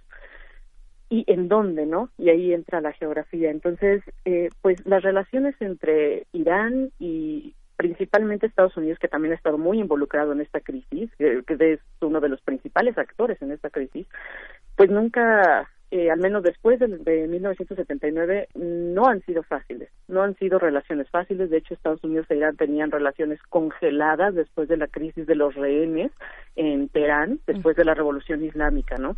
eh, Estados Unidos se la ha vivido poniéndole sanciones, ¿no? Desde Jimmy Carter, eh, y, bueno, el Ayatollah Khomeini en ese momento pues lo calificaba del gran satán y bueno, aquí también uh, yo creo que es muy importante subrayar que eh, pues Irán no era tanto que inmediatamente después de la revolución islámica también ellos se quisieran ir hacia o quisieran voltear hacia la Unión Soviética. De hecho ellos no querían a ninguno de los dos, ¿no? Y esto es importante retomarlo por lo que ha dicho Rusia recientemente, pero eso será un poquito más adelante si nos da un poquito de tiempo, ¿no? Pero así han ido, o sea, ha sido una historia de sanciones en las que en las que Estados Unidos desde Carter, Reagan, este George Bush, Bill Clinton, que de hecho las más graves fueron con con Bill Clinton, fueron las sanciones que que ahorcaron mucho más a la economía iraní, ¿no? Y ya después con este Bush hijo y hasta el periodo de Obama que se dio se dieron las condiciones internacionales también se dio una coyuntura en la que hubo condiciones favorables para llegar a un acuerdo nuclear que pues ya Trump rompió el pasado mayo de 2018, ¿no? Y que ha sido una piedra angular para lo que está sucediendo ahorita, porque Irán lo ha declarado, ¿no? Y también eh, Reino Unido, que es yo creo que de, de los dentro de los actores de la Unión Europea los que más se han alineado con Estados Unidos también en esta coyuntura de decir eh, pues vamos a meternos, lo cual yo creo también que no fue un movimiento inteligente por parte del gobierno británico, dadas las consecuencias. Evidentemente, el, el gobierno iraní tenía razón, una parte de razón, en decir, es que está violando la ley marítima. O sea, el gobierno iraní no lo está diciendo sin fundamento. Sin embargo, también ahí hay preguntas clave que hacer en cuanto a lo que pasó con el con el barco británico. O sea, ¿por qué tenía las las ondas de radar apagadas si estaba entrando de manera legal? Entonces, es una cuestión difícil, sí, es una cuestión compleja, sí, pero eh, aquí lo que está sucediendo es que entre Irán y Estados Unidos las relaciones de poder tampoco son asimétricas ambos ambos actores tienen eh, poder militar sí. Ambos en la misma medida por supuesto que no lo sabemos. Sin embargo ambos ambos actores lo están usando de una manera disuasoria. Estados Unidos eh, sobre todo Trump ha alardeado no y alardeó sobre todo en la parte de decir vamos a íbamos no a mandar toda una serie de ataques porque también hay que sumar a esta crisis, además de los ataques eh, a los barcos petroleros, la cuestión de los drones. Sí. ¿No? Que Estados Unidos había este reclamado, le había reclamado a Irán que derrumbaron un dron y el argumento del gobierno iraní fue estaba en espacio aéreo iraní. El argumento de Trump fue estaba en espacio aéreo internacional. ¿No? Sí. Pero aquí aquí realmente ambos están haciendo una exhibición de fuerza. Están utilizando el poder militar con el que cuenta cada uno de una manera disuasoria. Hace, hace dos días yo leía una nota interesante en la BBC eh, que estaba haciendo una especie como de recuento de qué es lo que estaba sucediendo con la crisis y me llamó mucho la atención una pregunta que, que hacían al final de la nota y que era eh, si realmente Irán estaba haciendo toda esta muestra de fuerza porque sabía sabía que Estados Unidos difícilmente iba a decidir entrar en una guerra directamente con ellos, sobre todo ahí en el Golfo Pérsico, ¿no? Y yo dije, es que geopolíticamente hablando, este es el escenario precisamente menos probable porque Estados Unidos no se va a aventar a declararle una guerra a Irán abiertamente y sobre todo en un espacio geopolíticamente hablando que es estratégico, porque estamos hablando de que no nada más involucraría actores que están ahorita en esta querella como Irán, Reino Unido y Estados Unidos. Estamos hablando de que estarías involucrando a un conflicto a nivel regional, ¿no? En donde hay otros países involucrados que están apostándole a ese eh, pues a ese espacio geográfico todavía y lo ven como un riesgo en el suministro de la energía no claro qué significa como un riesgo en la, en la estabilidad del mercado energético. Qué significa este espacio regional yo creo que sería bueno puntualizar en ese sentido qué se está jugando no ahí. Claro y lo que se está jugando es precisamente esto se, se están jugando intereses de Arabia Saudí se están jugando intereses este, de los países del Golfo Pérsico que son productores de petróleo. Se están jugando inclusive este, espacios cercanos porque en la guerra sabemos precisamente que no, o sea, se pueden delimitar escenarios militares o teatros ¿no? De, de, de, acción militar y líneas rojas, pero sabemos que en un conflicto armado las cosas eh, pueden escalar, ¿no? De una manera que muchas veces sale de las manos. Entonces, están, se están, eh, el estrecho de, de Hormuz es un punto álgido, es un punto muy importante y que se alimentaría, o sea, en, en un escenario demasiado caótico como una guerra, que es precisamente lo que menos pasaría por todas las implicaciones que menciono. O sea, se estarían involucrando muchísimos intereses y por supuesto que estaríamos hablando de que no se quedarían, por ejemplo, dos actores muy importantes como hasta ahorita lo están haciendo todavía un poco contenido, no se quedarían quietos actores como Rusia y China, por ejemplo, porque la misma China ya ha empezado a llamar eh, a que tomen posturas racionales, ¿no? Y este Vladimir Putin, eh, bueno, no, no Putin directamente, fue Sergei Lavrov, este, ya también le, le había eh, dicho, ¿no? Tanto a Estados Unidos como al gobierno de Hassan Rouhani, que también ahí ese es un punto muy importante que ahorita voy a tocar, eh, ya este Sergei Lavrov les había dicho, ¿no? A ver, estémonos quietos todos porque esto es, es un conflicto, es una tensión que no puede escalar, porque sabemos perfectamente que sería un escenario demasiado caótico, ¿no? Que esto creciera a niveles exagerados, ¿no? Y exagerados es a lo que te decía eh, precisamente una guerra, lo cual es el escenario menos probable, ¿no? ¿Qué sí es lo probable que siga sucediendo en este escenario geopolítico? Pues lo más probable que siga sucediendo es que la tensión siga creciendo de la manera en que lo ha hecho, que suceda algo y se conteste del otro lado. Sí. Que siga habiendo este intercambio de demostraciones de fuerza. ¿Por qué? ¿Qué ganaría eh, Estados Unidos? O sea, ¿qué ganaría Estados Unidos con, con un conflicto? Esas son también preguntas importantes que hay que hacer, ¿no? O sea, ¿contra quién también, que es ahí el punto que ahorita voy a retomar, contra quién también haría Estados Unidos una acción militar ahí? Contra el ejército regular de Irán o contra la Guardia Revolucionaria, que son dos cosas que, que son diferentes. Porque la Guardia Revolucionaria, recordemos que tras las sanciones que le puso Estados Unidos a China por importar petróleo iraní, también este, eh, hubo ahí eh, la situación de que la petrolera francesa total se tuvo que salir precisamente por todo el conflicto de sanciones que estaba poniendo Estados Unidos. ¿Y quienes controlan ahora esa parte? La Guardia Revolucionaria mm, de la Ayatollah. Entonces, y, y, la Guardia Revolucionaria es un brazo armado de facto de la Ayatollah. O sea, está diseñada no como para hacer este refuerzo del ejército regular, la Guardia Revolucionaria se creó después de la Revolución Islámica para proteger precisamente a la República Islámica, pero desde el punto de vista de este de proteger la religión, de proteger los valores que se estaban este instaurando por los revolucionarios, los reformistas, ¿no? Entonces, ahí también ese es otro actor que casi no ha salido a relucir, pero que es muy importante. ¿No? Ahora, Estados Unidos, ¿qué puede hacer Estados Unidos? ¿Seguir con sanciones? Sí, sí puede seguir con sanciones, lo cual no va a ser fácil para Irán, ¿no? ¿Va a optar por la diplomacia Estados Unidos? Es el último eh, recurso que se podría visualizar con Trump, pero de hecho el escenario más probable es que tanto Irán como Estados Unidos terminen sentándose a negociar porque un conflicto armado en esa zona no es viable. ¿Quién mediaría políticamente hablando no es viable. ¿Quién mediaría esa esa negociación posible? Pues ¿Quién mediaría? Yo creo que apelarían en este caso eh, por los mismos actores que se han visto involucrados en las negociaciones que ya hubo, ¿no? en esa coyuntura que era completamente diferente cuando estaba este Obama en el, en Estados Unidos y este y había una política más eh, más abierta, ¿no?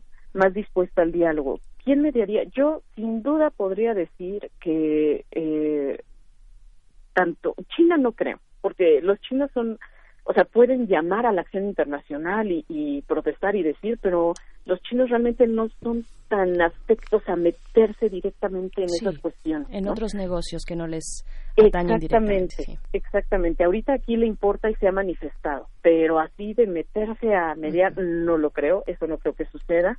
Yo creo que definitivamente la Unión Europea aquí tendría que jugar un papel muy importante, e inclusive Rusia. Inclusive Rusia, porque para Rusia Irán es importante. Eh, no se trata de que Irán sea un subordinado de Rusia, pero para Rusia Irán es un actor importante regional en Medio Oriente. Y en esta situación para Vladimir Putin es eh, el proyecto que tiene en Medio Oriente de inclusive él, lo denominó así, ¿no? El, gran retorno de Rusia al, al Oriente, incluyendo Oriente Medio, incluye toda una serie de pautas para crear un entorno multipolar en su ex espacio más bien en su espacio exsoviético, ¿no? Entonces Irán es una pieza importante para Rusia. Irán este es un eh, inclusive no es nada más una pieza eh, digamos de rompecabezas, sino que también ha sido un socio. Y ahorita los rusos han cambiado mucho su discurso precisamente a, a que hay sociedades, ¿no? Son socios entonces, nos interesa meterlo. Sin duda, yo creo que si alguien mediaría sería en la Unión Europea, tendría que meterse en un papel mucho más activo y, y Rusia, ¿no? Definitivamente. Ahora, eh, pues también um, en esta situación es muy importante tomar en cuenta, creo yo, ¿no? Pues que dentro del mismo Irán hay mucha división sobre lo que lo que está sucediendo en el con todo este contexto no porque hay quienes están a favor del régimen quienes están a favor de este discurso de que esto se trata de, de una cuestión también ya de orgullo nacional no de que Estados Unidos sigue siendo ese enemigo que se ve. Y por otro lado también está la línea dura que es a mí lo que me preocupa porque precisamente Estados Unidos lo que le está dando es más elementos a esta línea dura dentro de Irán para tomar las decisiones que se están tomando. Y por eso, eh, entre las amenazas de Trump, las últimas sanciones que van ahora en contra del Ayat, o sea, en contra del Ayatollah, en contra de la Guardia Revolucionaria, y adentro de Irán responden, esto no va a llevar jamás a la diplomacia, se cerraron las puertas para la diplomacia, también es lo que ha generado en el, en, ahora sí que en el entorno internacional un clima de no, va a haber guerra. No, es el escenario menos probable. Sin embargo, la diplomacia todavía no está cerca de funcionar, a menos que de verdad la, la Unión Europea empiece a jugar un papel mucho más activo y también los actores regionales. O sea, yo creo que ahí también eh, parte de lo que puede funcionar es el contexto regional, porque inclusive este Sergei Lavrov ya lo puso sobre la mesa hace un mes, creo. Eh, no, menos, menos, menos, perdón, hace como una semana más o menos. Eh, se necesitan pautas regionales para poder llegar a un contexto de seguridad regional. Y ya lo pusieron los rusos sobre la mesa. Eh, también por eso a mí, se, o sea, yo digo, ¿no? Sin duda quienes se meterían también ahí a mediar son los rusos, porque están haciendo también sus balances de relaciones en Medio Oriente. Y parte de lo que proponen e, es eso, ¿no? O crear zonas desmilitarizadas y control de armas, que lo del control de armas yo no veo cómo lo puedan lograr, ¿no?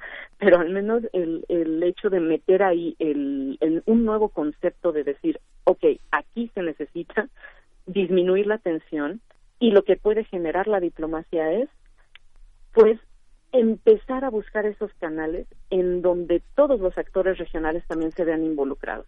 ¿Por qué? Porque geopolíticamente hablando no estás hablando nada más de que el pleito está entre Irán y Estados Unidos que está además del otro lado del océano, ¿no?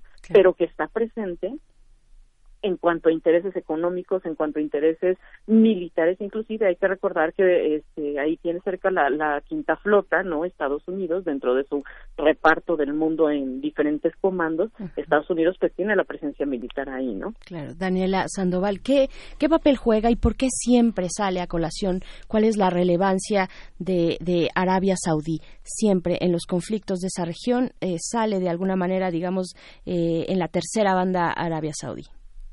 Bueno, es que Arabia Saudí es un actor que junto con Irán en antes de la Revolución Islámica representaba eh, el otro pilar, de hecho era la política de los dos pilares este para Estados Unidos porque pues precisamente eran sus dos pilares más importantes en, en Medio Oriente, eran sus dos policías hasta que en 1979 pasa la Revolución Islámica, ¿no? Y este se les rompe uno de los pilares más importantes. Entonces, eh, Irán y Arabia Saudí lo que han tenido es una relación de competencia regional. Ambos son este, países productores de energéticos importantes, sí. Arabia Saudí mucho más en, en petróleo que en gas, ¿no? Irán, este, actualmente, pues, tiene muchísimas reservas de gas, ¿no? Pero en sí ambos han sido eh, competencia regional primero en, en esta cuestión de producir eh, este, energéticos fósiles, ¿no? En segundo lugar, también ha, existido una competencia eh, por ver quién es precisamente el actor regional de peso, ¿no? O sea, Arabia Saudí se ha encargado también de generar ahí su propio espacio de influencia en el que choca con Irán por la proximidad y precisamente los intereses que hay en espacios estratégicos precisamente que tienen que ver con las eh, vías de eh, ahí se me fue la palabra de distribución perdón eh, de, de la producción energética no o sea que son vías eh, pues son como las arterias principales ¿no?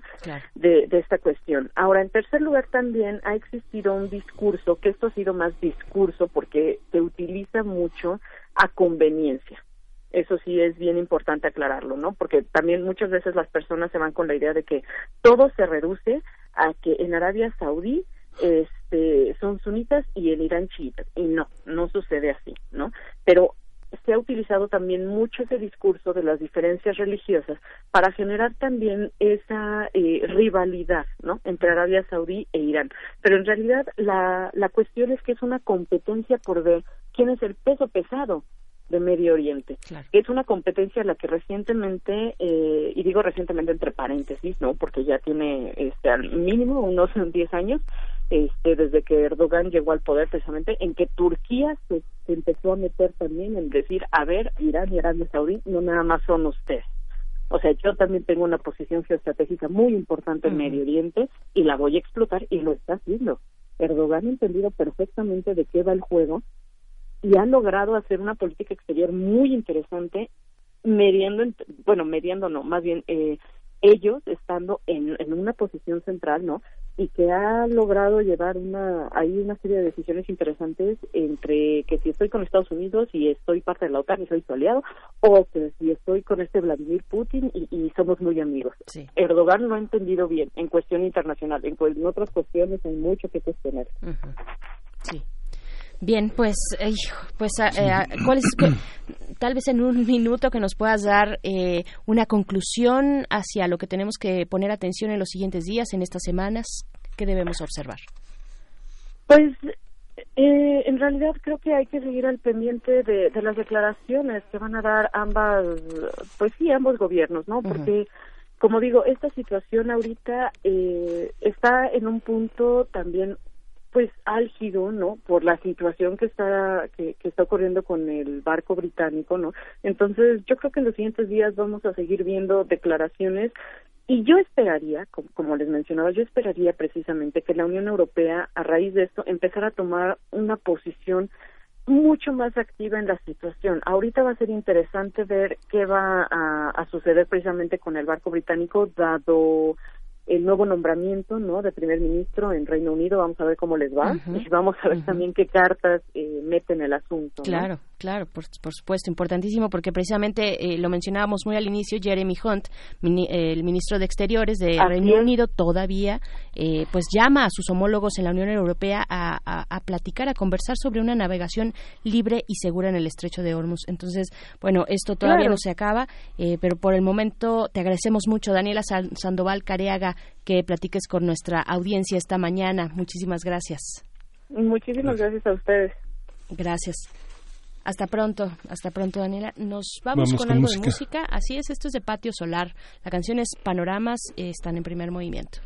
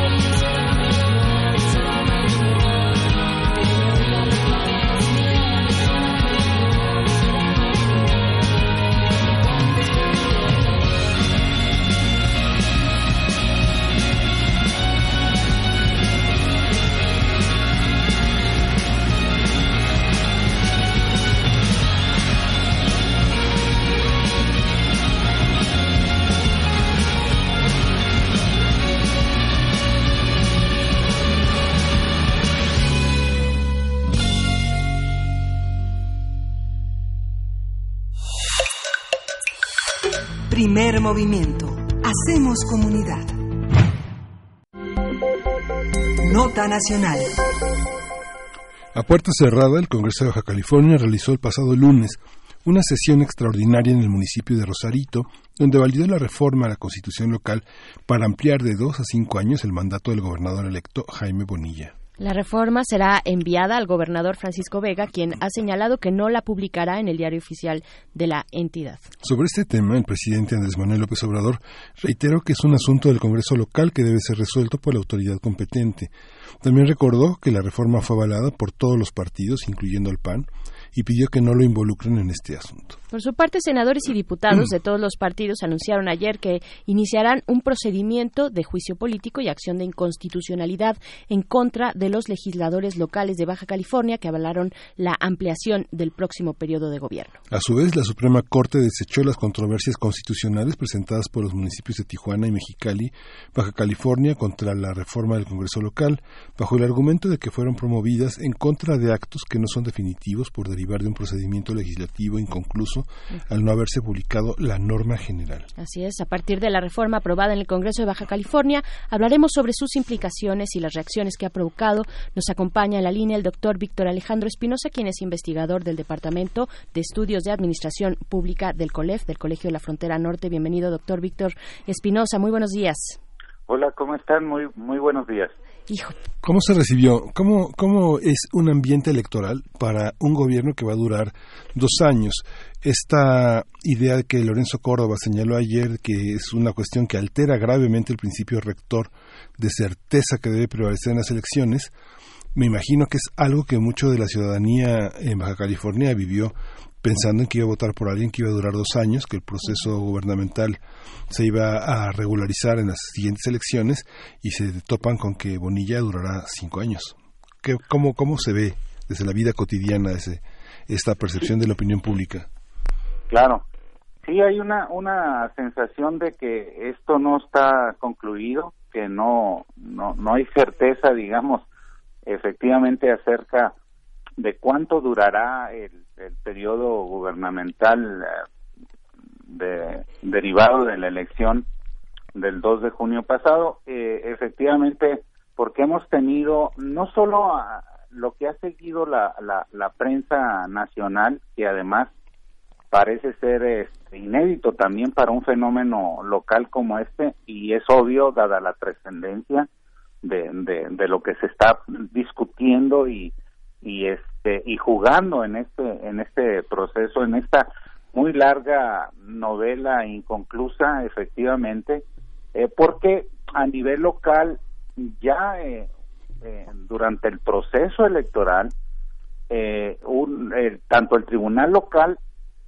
como el instituto electoral local se habían manifestado y el tribunal local había ampliado por dos votos contra uno el periodo gubernamental y el Tribunal Electoral del Poder Judicial de la Federación lo había desechado y regresado a dos años. De manera que, aparte de lo que eh, se está discutiendo a partir del lunes 8 de julio, que fue la, eh, la el cambio a través de una reforma constitucional, había habido otras otras vías a través de cambios en las leyes electorales y eh, los tribunales federales, en este caso el Tribunal Electoral del Poder Judicial de la Federación, le había enmendado la plana al tribunal local. De manera pues que luego siguió esta, esta sesión tan controvertida y de la cual ya se ha dado cuenta plenamente del, del lunes 8 de julio,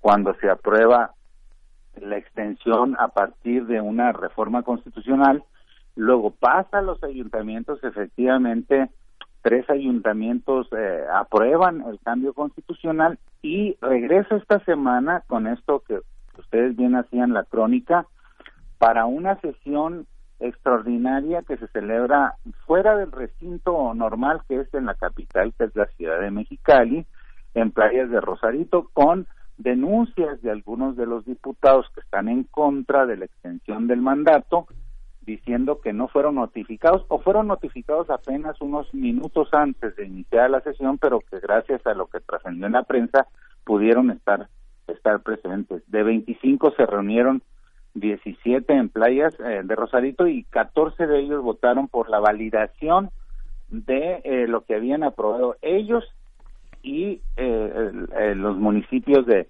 de Mexicali y de Tijuana. De manera que ahora lo que sigue es que el gobierno del Estado, el, el, Ejecutivo debería de, publicar eh, está en el periódico oficial del Estado eh, esta reforma constitucional para ampliación del mandato y posteriormente efectivamente pudieran entrar las controversias eh, constitucionales eh, por parte de muchos que ya la están eh, preparando, según hemos sabido. ayer mismo en la sesión de la Cámara de Diputados era muy clara la posición y diciendo, bueno, una vez que esto termine el proceso legal, pues vamos a proceder a hasta juicio político a los a los diputados. Entonces, hay un ambiente sí en Baja California de pues de mucha expectación también y de y, de incertidumbre porque dicen a ver no no logramos explicar cómo este a nivel nacional y local las dirigencias de los partidos políticos critican la medida pero fueron sus mismos diputados no porque en el Congreso hay que decir entre PRI y PAN tenían mayoría de 25 asientos, 14 asientos, 9 más 5 pertenecen al PRI y al PAN.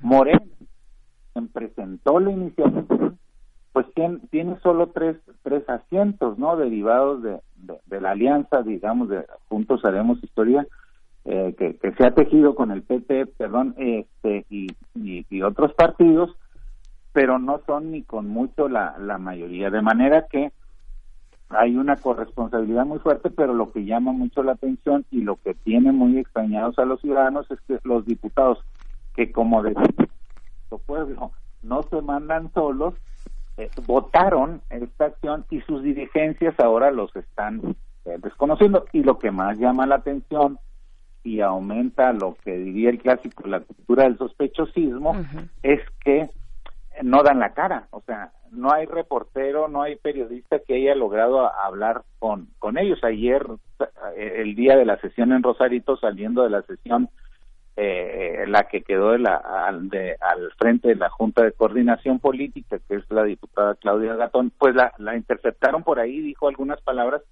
después la buscaron y también se negó o no contestan los teléfonos, de manera que que pues esto incrementa también la, la sospecha de qué fue lo que pasó, porque es como el, el labón eh, perdido en toda esta eh, novela, ¿no? De intrigas, que a cambio de que los diputados incluso se enfrentan a sus bancadas, se enfrentan a sus a sus partidos políticos y deciden tomar una decisión o si una vez que la bola de nieve creció y esto fue un escándalo nacional e internacional porque también ha sido cubierto desde fuera, eh, quienes ordenaron, quienes negociaron directamente, pues hicieron, les dijeron a los diputados, pues, eh, este, pues, eh, para el control de daños ustedes van a aparecer como los malos de la película y luego ya veremos cómo resarcirles el daño, ¿no? Que, que les ha causado también a su imagen, porque pues son señalados. Incluso ayer una apareció una manta en uno de los bulevares fundamentales eh, más importantes de Tijuana, eh, que dijeron que, que la había mandado poner la Coparmex, que ha estado también la Coparmex eh, en una posición muy crítica, luego desapareció, pero aparecían eh, este, como delincuentes los diputados, ¿no? En una manta enorme, señalándolos como corruptos, como este, pues cualquier cantidad de, de, de adjetivos. Y, y luego, pues también no abona mucho eh, pues la postura de, del presidente como bien la, la reseñaron porque el presidente le está costando mucho creo yo. Aquí es una situación de todos pierden todos los actores pierden porque tanto el presidente de la república como el, el, gobernador electo Jaime Bonilla pierden porque hay una una crítica ya muy fuerte. Todo el mundo habla de la ley Bonilla no eh, así le así le llaman a esta a este cambio constitucional y entonces pues ha perdido mucho en términos de legitimidad. Para resumir, eh, pues ahora hay 10 días para que el Congreso le avise, al, le, envíe eh, este cambio al gobernador, el gobernador tendrá 15 días para, para publicarla o no. Ayer el gobernador reiteró a través de su secretario general de gobierno que no la va a publicar y entonces el Congreso podría publicarla y causar estado, como dicen los, legisladores, ¿no? Y, y a partir de ahí empezará la Suprema Corte de Justicia podrá recibir las controversias que ya se alistan por parte de partidos políticos, el Congreso de la Unión, eh, organizaciones sociales y, vamos a ver eh, qué decide finalmente la Suprema Corte de Justicia que como órgano máximo federal pues tiene la última palabra. Sí, ¿qué hubiera pasado? ¿Qué hubiera pasado, doctor, si esto hubiera ocurrido 10 años atrás? ¿Qué hubiera ocurrido cuándo? 10 años atrás, dos años atrás, con Felipe Calderón, por ejemplo, ¿qué hubiera pasado? Ah, pues hubiera habido igual, eh, pues muchas críticas y hubiera sido una situación este que se le hubiera que, que se hubiera digamos hubiera abonado al cuestionamiento por parte sobre todo de Andrés Manuel López Obrador de, de, esta situación de, de ilegalidad en la presidencia, creo yo, ¿no? Sí. Yo creo que esta medida pudo haberse eh, aprobado porque hay que decir, el, el Congreso eh, local tiene la facultad de, de, hacer cambios a la Constitución, esto lo sabemos. El problema fue como señala bien Lorenzo Córdoba, eh, eh, para hacer cambios a nivel electoral tiene que hacerse tres meses antes de, del inicio del proceso electoral. O sea, hace un año hubiera pasado perfecta, perfectamente o, hubiera pasado, a lo mejor no perfectamente, no sin roces, pero hubiera pasado. Pero el problema acá es de certeza y de legalidad, aun cuando lo que ha pasado es que varios de los argumentos a favor, digamos, que se han vertido, eh, señalan que es por un costo económico, que, que será más barato este, que dure cinco años y, eh, el periodo para este, evitar un gasto que apenas se acaba de hacer en, en dos años, ¿no? Eh, es un argumento económico frente a lo que está de fondo, que es un argumento legal y de certeza en, en el principio, ¿no? Y no es tanto económico. Yo, yo estaría incluso de acuerdo en que es mejor un periodo de cinco años que, que de dos y es pero ese no es el asunto a discutir en este momento, ya no era el asunto este, eh, la discusión, sino un principio de, certeza del proceso electoral. por supuesto. Bueno, hay muchos actores y entre ellos el gobernador Francisco Vega, quien dijo no publicará en el diario oficial de la entidad esta esta ley, esta ley Bonilla ya aprobada de esta manera eh, en Rosarito. ¿Qué, decir? ¿Qué decir de pues de, la influencia que puede tener eh, pues el gobernador ya saliente. Estamos también en, momentos políticos eh, específicos no básicamente se esperaron hasta el final y usted lo comentaba eh, doctor pues si hubiera sido antes tres meses antes de la elección que, que llevó a, Jaime Bonilla a ser ahora gobernador electo pues bueno tal vez como, como en cualquier momento político y, legislativo, pues hubiese, se hubiesen dado eh, roces y tensiones y demás, pero no vaya el escándalo que tenemos ahora presente en, el país, ¿no? Sí, efectivamente. Bueno, e, el, gobernador tiene un papel fundamental, aun cuando ha salido bien librado finalmente, ¿no? Porque todo se ha ido hacia la decisión de estos diputados, pero lo que hay que lo que hay que decir es que los eh, los diputados de Acción Nacional que, que, son la mayoría insisto mayoría relativa pero que hacen mayoría absoluta junto con los del junto con los del PRI este es, una bancada muy afín al gobernador. Todo el mundo sabía de la influencia del gobernador en, en la fracción de, del PAN. Entonces es muy difícil decir que lo hicieron a su libre albedrío. Eh, pero finalmente, eh, en la noche del 8 de julio, esa noche controvertida, ¿no? Eh, a, renglón seguido de la derogación del transitorio de la reforma constitucional, a renglón seguido se aprueba el auditor, el nuevo auditor general eh, este, del Estado, y es un personaje muy afín, eh, hijo de un de un panista tradicional como es Carlos Montejo, de uno de los viejos panistas, el primer alcalde de oposición en, de Tijuana, ¿no? En 1989 cuando gana Ernesto Rufo Appel, pues hijo de él es el nuevo auditor muy cercano al gobernador. Y entonces este auditor va a estar por siete años y se dice que pues eh, eh, la negociación incluía incluía eso.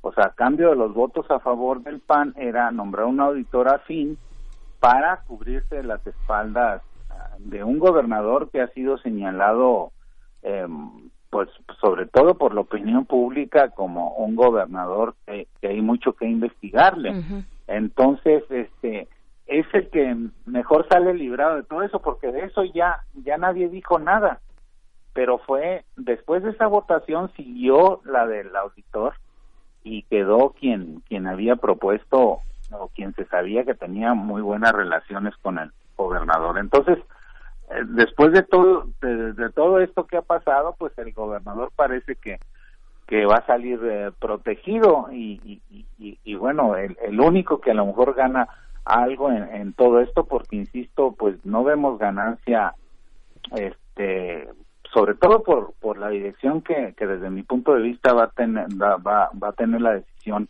de la Suprema Corte de Justicia de la Nación, no vemos ganancia en los otros actores, incluyendo al presidente de la República y, y, al gobernador electo Jaime Bonilla.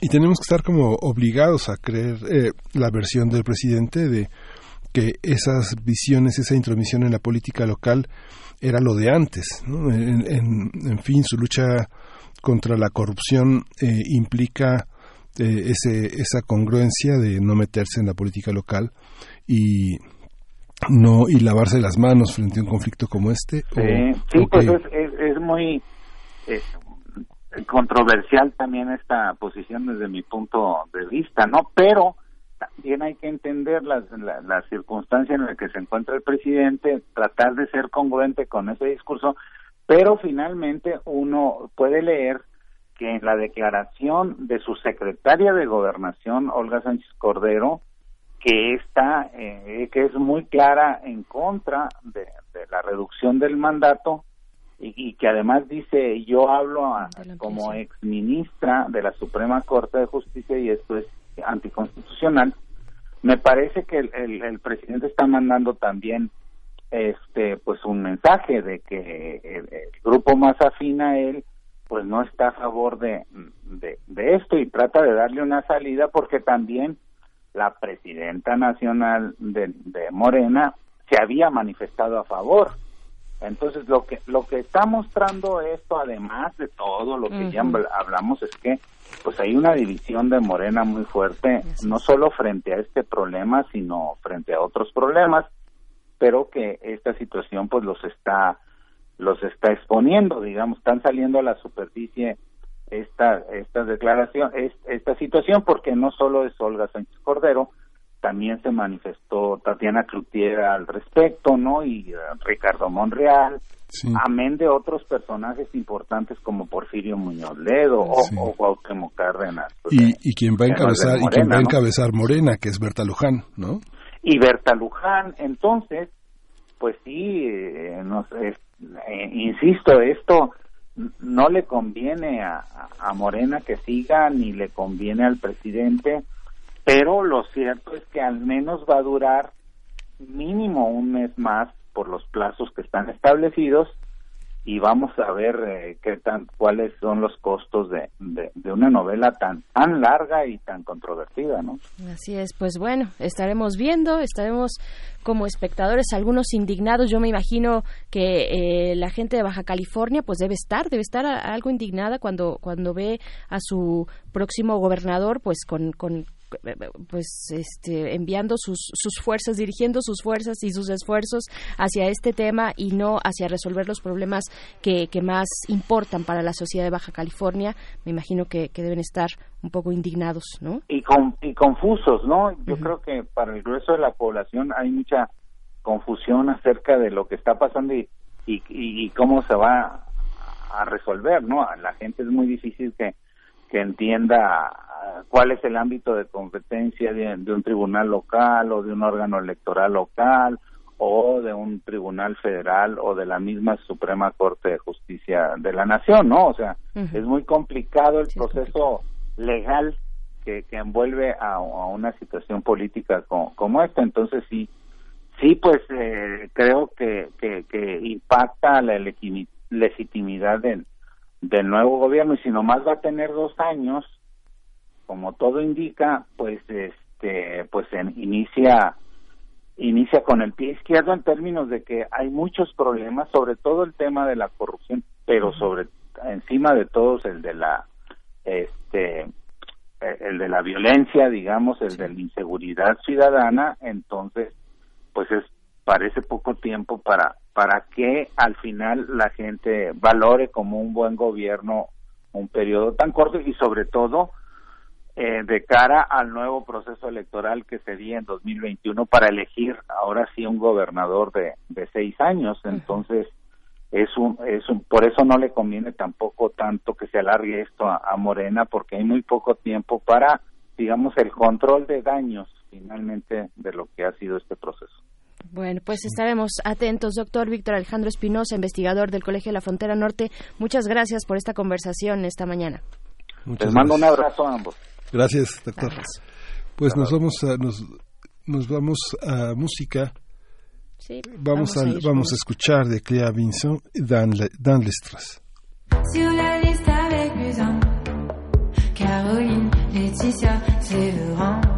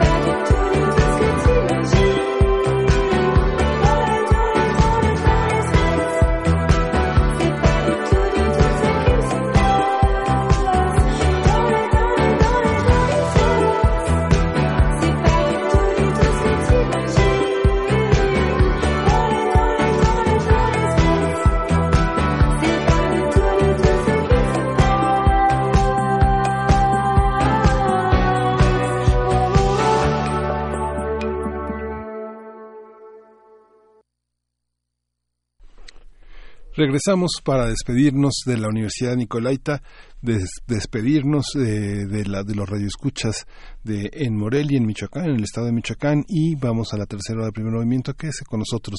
Seguimos con Mundos Posibles y la poesía necesaria. Queremos escucharte. Llámanos al 55 36 43 39 y al 55 36 89 89. Primer movimiento. Hacemos comunidad. La Escuela Nacional de Trabajo Social y Radio UNAM presentan Vida cotidiana Sociedad en Movimiento. Un programa para analizar las distintas problemáticas sociales y documentar alternativas e intervenciones para enfrentarlas. ¿Por dónde empezamos? Acompáñanos todos los viernes a las 4 de la tarde por el 96.1 de FM. Radio UNAM. Experiencia sonora. La Universidad Nacional Autónoma de México presenta Filuni Feria Internacional del Libro de los Universitarios, tercera edición.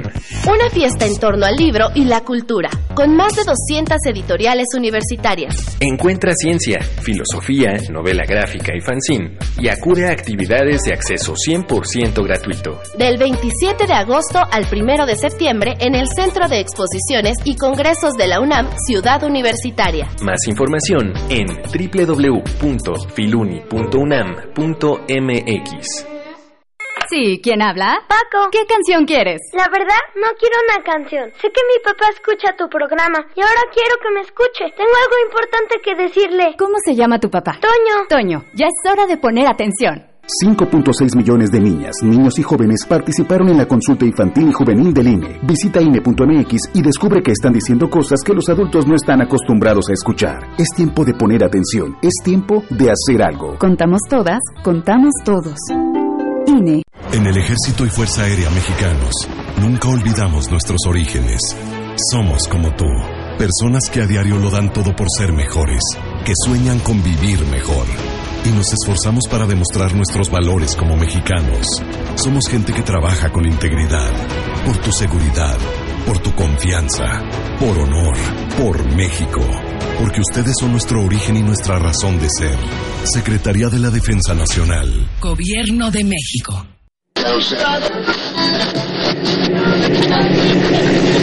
Transmisión especial. El próximo lunes 29 de julio transmitiremos la ceremonia de reconocimiento Autonomía Universitaria. Transmisión especial. Transmisión especial. 90 años de autonomía. Invitamos a nuestros radioescuchas a seguir este magno evento por Radio UNAM 96.1 de FM a las 12 horas, donde se distinguirá a destacadas personalidades e instituciones por su contribución en favor de la Constitución, desarrollo y mantenimiento de la autonomía universitaria. Transmisión especial. Universidad Nacional Autónoma de México, la Universidad de la Nación.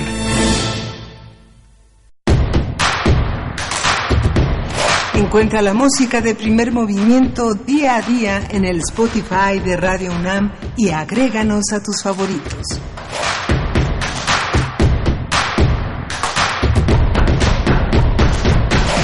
Muy buenos días, son las 9 de la mañana con 4 minutos, estamos de vuelta aquí en Primer Movimiento, seguimos en cabina Miguel Ángel Quemain, buenos días. Hola Berenice Camacho, buenos días. Qué, qué programa tan corto y tan largo, ¿no? Dos horas de, de, de, muchísimos comentarios muy interesantes, como decías en la segunda hora, en la segunda hora arrancamos con comentarios muy complejos, muy ricos sobre el medio ambiente, algo que eh, arrancó como una cuestión gastronómica, el café terminó convirtiéndose en una cuestión política que hay que revisar y que finalmente le tocará a esta nueva gestión, a esta nueva administración, a esta cuarta transformación, recuperar esta visión que tiene mucho de cultura, mucho de medio ambiente, de preservación de los bosques, de respeto a las comunidades indígenas, de recuperación de la tradición, de lo ancestral, y del respeto a, la, a, una, a una de las tradiciones que el comercio, que este mundo neoliberal le arrebató a un país que tomaba café de grano y que lo cambió por esta, este producto este industrial que es el café soluble. ¿no? Así es, vale la pena darle una segunda escuchada si ustedes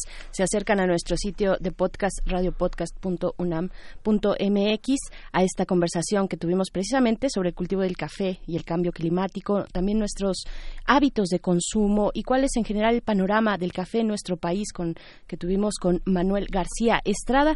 También el tema internacional generó eh, bastantes comentarios, eh, el tema de Irán, de esta respuesta internacional, el conflicto que pues se cierne en el Golfo, el Golfo Pérsico, el estrecho de Hormuz. Nos dice Efren 52, dice al análisis de la invitada habría que sumar la ideología iraní y su historia de resistencia a los intereses hegemónicos anglosajones, quizá desde Mossadegh, el contexto de elecciones en Estados Unidos y la llegada del nuevo eh, primer ministro de Gran Bretaña. En fin, hay mucho, mucho que decir al respecto. R. Guillermo también eh, nos manda sus comentarios.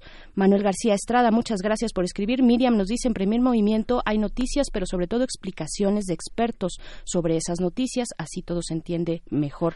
Muchas gracias, Miriam, te mandamos un abrazo. Y justo esta noticia que ocupa muchas, eh, algunas de las primeras planas, algunas de gran desarrollo de la primera plana no sé, de periódicos como Milenio, como La Razón, una inexplicable que una noticia eh, de la prensa amarilla, aparentemente, de la nota policíaca, ocupe una, una, una, un espacio tan privilegiado. La balacera que se desató ayer en Plaza Arts en el Pedregal, en el que ¿Cómo, ¿Cómo lo leerían ustedes, Radio Escucha? Si, este, ¿cómo, ¿Cómo sería para una serie como Criminal Minds o Bosch o, mm.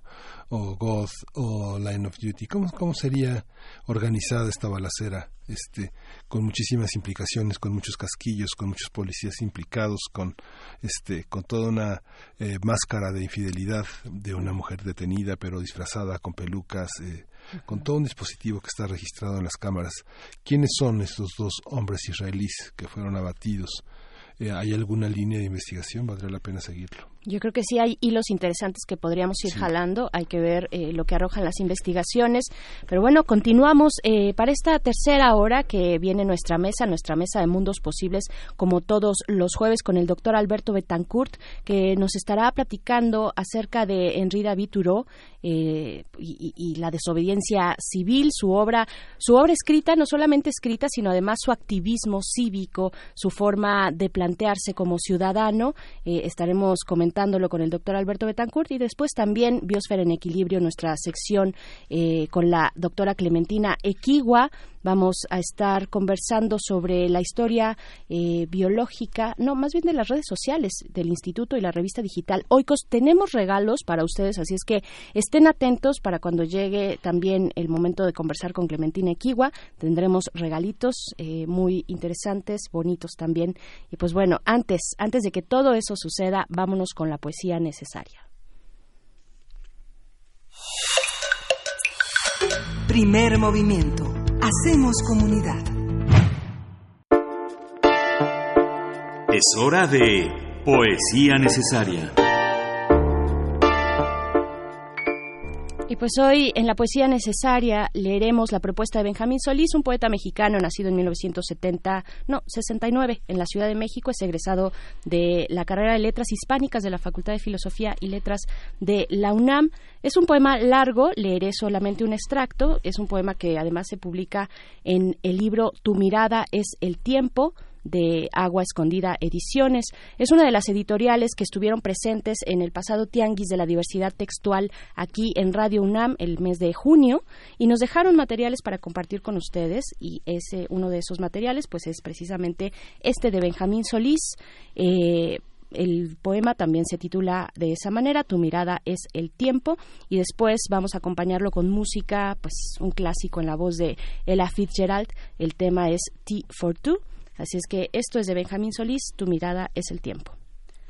La escalera mecánica del subterráneo me, me, arroja inevitablemente y frente a mí permanece la etérea avenida con sus orgiásticas luces infinitas, graciosos insectos resplandecientes en una babel, en medio de la, de la avenida, sin previo orden, todo mi camino, el viento helado de lleno en el rostro, volteo y solo quisiera recuperar el aliento que una vez extravié, en el metro los hombres corren como abúlicos insectos una carrera loca tras un cien pies de, de un kilómetro. En este mundo oculto del sol, los seres pierden su humanidad. En el nombre del trabajo y el progreso, los individuos chocan, se empujan, avientan y muerden como infames perros. Niño, mujer, viejo, madre, no hay consideración para nadie. No hagan olas ni supliques, ni supliques piedad. Aquí el purgatorio es un juego de niños. En esta antigua y nueva ciudad de los hijos de Aztlán, Aquí, en el imperio del odio y la indiferencia, habita la metrópoli de improperios, reino de la sangre, de la mugre, del abandono. Sus banquetas fueron tomadas por hordas de perros rabiosos, calles habitadas por las ratas sin ojos de criminales y ladrones, urbe donde se anuncia el amanecer con la grasa rancia quemándose en tus esquinas, entre el plomo y el níquel, que escupen las furiosas máquinas, urbe telúrica que atemorizas a propios y ajenos, ciudad hecha de ecos lejanos de tus habitantes, a la distancia muestras tus secretos, luces callada, silenciosa, imperturbable. Desde las grotescas alturas parece que te puedo tomar entre mis manos, hierro, acero, concreto, vidrio, edificios, edificios, torres, rascacielos, todo se ve anárquicamente lindo, como los juguetes regados de un niño ciudad que he maldecido no sé cuántas veces, vuelvo y sucumbo ante ti como ante la más infernal de tus amables criaturas.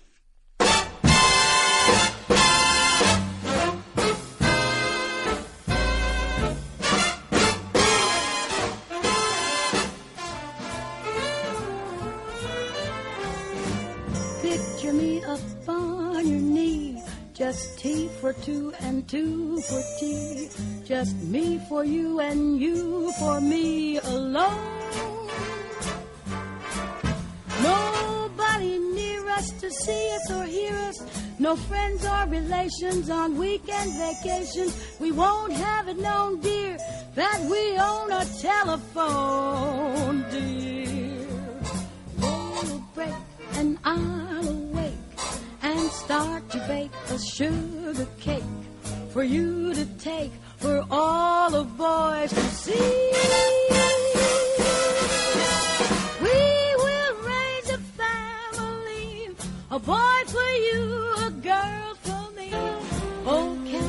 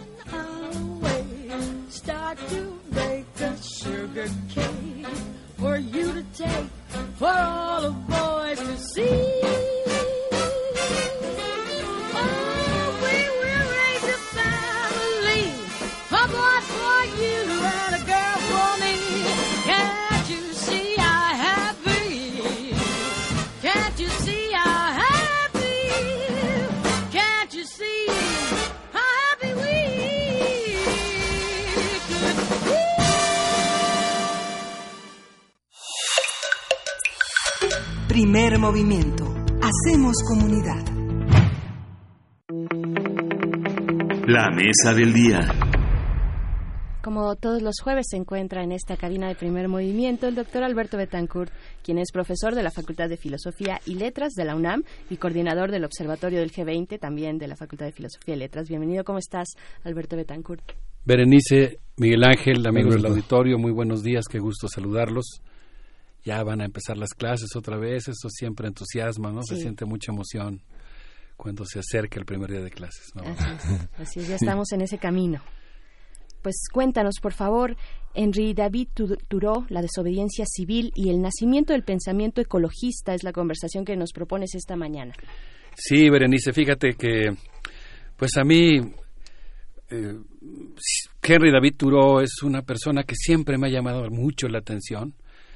La primera vez que me encontré con él fue en una clase de inglés en la que yo sufría horriblemente porque todos los ejemplos de las estructuras gramaticales eran cosas así como los marcianos son verdes, ¿no? los, los marcianos vienen de Marte. Y de pronto cambié de un nivel a otro en el curso de inglés y una maestra prodigiosa dijo, no, a ver, quiero que lean a Henry David Thoreau. Y me encontré con su maravilloso texto, eh, un fragmento de Walden en el que describe una batalla entre hormigas a la que voy a aludir en un momento más y me quedé con la boca abierta y empecé a acercarme al personaje y a conocerlo. Y pues ahora es de mis autores favoritos. Henry David Thoreau nació el 12 de julio de 1817 y consecuentemente acaban de cumplirse 202 años de su nacimiento. Es un escritor panteísta, eh, adorador de la naturaleza, cree que lo divino se manifiesta en la naturaleza, aunque yo diría que en otros sentidos también es digamos que muy laico, es una figura clave en la relación entre México y Estados Unidos, pero sobre todo sobre las posibilidades de una relación entre México y Estados Unidos basadas en, un, en una atmósfera de respeto y de dignidad mutua. Henry David Thoreau se opuso a la guerra que Estados Unidos libró contra México a partir de 1846 y hasta 1848. Estábamos comentando aquí fuera del aire que la vida me hizo un gran regalo. La semana pasada tuve oportunidad de conocer el puerto de Veracruz. No lo conocía, conocía varias poblaciones del estado de Veracruz. Y lo que hice pues fue llevarme en la mano el libro de un historiador amigo, a quien admiro mucho, eh, Antonio García de León, su maravilloso texto eh, Tierra adentro, mar afuera. ¿Qué, qué forma de escribir historia como si estuviera uno haciendo décimas, eh, con una picardía, con una poética impresionante. Y viene a cuento por una razón, porque él, no me voy a distraer, es una tentación, porque el libro es maravilloso, pero lo que, a lo que quiero aludir aquí, que tiene que ver con Henry David Thoreau, es que él, pues a final de cuentas dice que en la historia local de Veracruz se encuentran algunas de las claves de la conformación del sistema económico mundial capitalista y moderno. Es decir, que uno observando las naves entrar y salir del puerto de Veracruz y rastreando en los archivos locales la historia de el primer encuentro en la isla de los sacrificios entre los españoles y los europeos, puede encontrar claves que explican el sistema económico mundial contemporáneo. Y yo creo que en el caso de la relación entre México y Estados Unidos, regresando a nuestro tema, la guerra que Estados Unidos libró contra México en 1846 es una pieza clave en la explicación, en la génesis del sistema capitalista contemporáneo del mundo en el que vivimos. Y es clave no solamente por, su, por el papel que jugó en la instauración de un modelo de acumulación originaria de capital, como parte de ese modelo, el despojo de México, pues fue parte de esa acumulación por despojo, pero lo es también por una serie de problemas éticos que se presentaron por esa invasión. Y en ese sentido, Henry David Thoreau, con su valiente y brillante oposición a la guerra de Estados Unidos contra México, juega un papel fundamental. Y creo que vale la pena recordarlo en un contexto en el que la relación entre México y Estados Unidos reclama de toda nuestra inteligencia para, para construir un bloque popular binacional que se oponga a la manera en que las élites de ambos países nos proponen una relación de subordinación y dependencia para México. En ese contexto me parece que es muy importante e interesante recordar a Henry David Thoreau, quien es autor de dos obras fundamentales para el pensamiento libertario contemporáneo. Por un lado, un texto breve, pero muy influyente en el mundo, La desobediencia civil, y por otro lado, el texto de Walden, que es, sin lugar a dudas, uno de los, una de las semillas del pensamiento ecologista contemporáneo. Por eso es que les quisiera yo proponer este tema. No sé cómo ves, Berenice. Fantástico. Y además eh, está accesible en PDF la desobediencia civil. Como bien mencionas, es un tratado, es un tratado muy pequeñito, es un escrito pequeñito que pueden tener acceso eh, de manera sencilla. Entonces, bueno, pues te escuchamos. Gracias. Pues eh, de acuerdo a mi vecino, el historiador Daniel Molina, en un texto que publicó en el periódico La Jornada llamado Henry David Thoreau, un combatiente, eh, el escritor panteísta jugó un papel fundamental en la oposición a la invasión estadounidense iniciada en 1846, así como en la lucha eh, por la abolición de la esclavitud. Eh, Henry David Thoreau escribió algunos textos maravillosos sobre la lucha de John Brown, este caso ejemplar de lucha contra la esclavitud. Thoreau estudió de joven arte en la Universidad de Harvard como maestro promovió un método educativo que se basaba en ser compañero de sus alumnos y en evitar los castigos corporales y eso lo llevó a una ruptura con la escuela en la que trabajaba, tuvo que abandonarla, fundar su propia escuela junto con un grupo de amigos. Él era descendiente eh, de migrantes franceses que tenían una fábrica de lápices y como, pues digamos, persona involucrada en problemas ingenieriles, eh, inventó una manera de producir el grafito que tuvo como resultado la producción de los mejores lápices que existían en ese entonces en Estados Unidos, los lápices Turó. Pero su importancia se debe más bien a algunas otras cosas. Él fue alumno, trabajador y amigo del gran filósofo y poeta Ralph Waldo Emerson, autor de La confianza en uno mismo, y quien le prestó uno de sus terrenos para que él se fuera a vivir ahí. De tal manera que Henry David Thoreau se fue en 1845 a vivir al lago Walden y ahí construyó una casa con sus propias manos. Eh, digamos que en cierto sentido podríamos decir que Henry David Thoreau es en alguna medida una especie de precursor del movimiento punk, en el sentido de que practicó en aquel lejano 1845, aquello de hazlo tú mismo. Y yo diría, por extensión, hazte a ti mismo. Te voy a aplaudir de pie. pues muchas gracias. No, vamos a aplaudirle los dos de pie a Henry David Thoreau porque e, esta idea de irse al campo, construir su propia casa, llevar una vida sencilla, sobrevivir con lo indispensable, estar en contacto con la naturaleza, le permitió escribir este texto, eh, Walden o La vida en los bosques, que es un relato eh, muy interesante. Eh, yo siempre acostumbro con mis alumnos leer ese texto y proponerles en, en, los cursos que tienen que ver con medio ambiente, con historia y medio ambiente, siempre les propongo que leamos Walden y que llevemos nuestro propio diario sobre nuestro contacto con la naturaleza. Dos pájaros que se cortejan en la rama de un árbol, un tlacuache que se asoma por ahí corriendo en el campus universitario, una salida del sol, la lluvia, el surgimiento de los caracoles, el ejercicio que hace Henry David Thoreau de convertir en una obra literaria su observación cotidiana sobre la naturaleza es verdaderamente impresionante. Pero en este texto, él relata que en alguna ocasión que fue al pueblo a comprar zapatos, eh, le pidieron que pagara un dólar de impuesto para financiar la guerra que el presidente James Polk había declarado contra México basado en mentiras. Y esto ocurrió el día, eh, bueno, perdón, la declaración de guerra que ocurrió el 13 de mayo de 1846. Henry David Thoreau se negó a cooperar con una, guerra, con una guerra que consideraba injusta. Le parecía que era un acto inmoral colaborar con la invasión a México. Y desde luego yo aludo a él porque me parece que hoy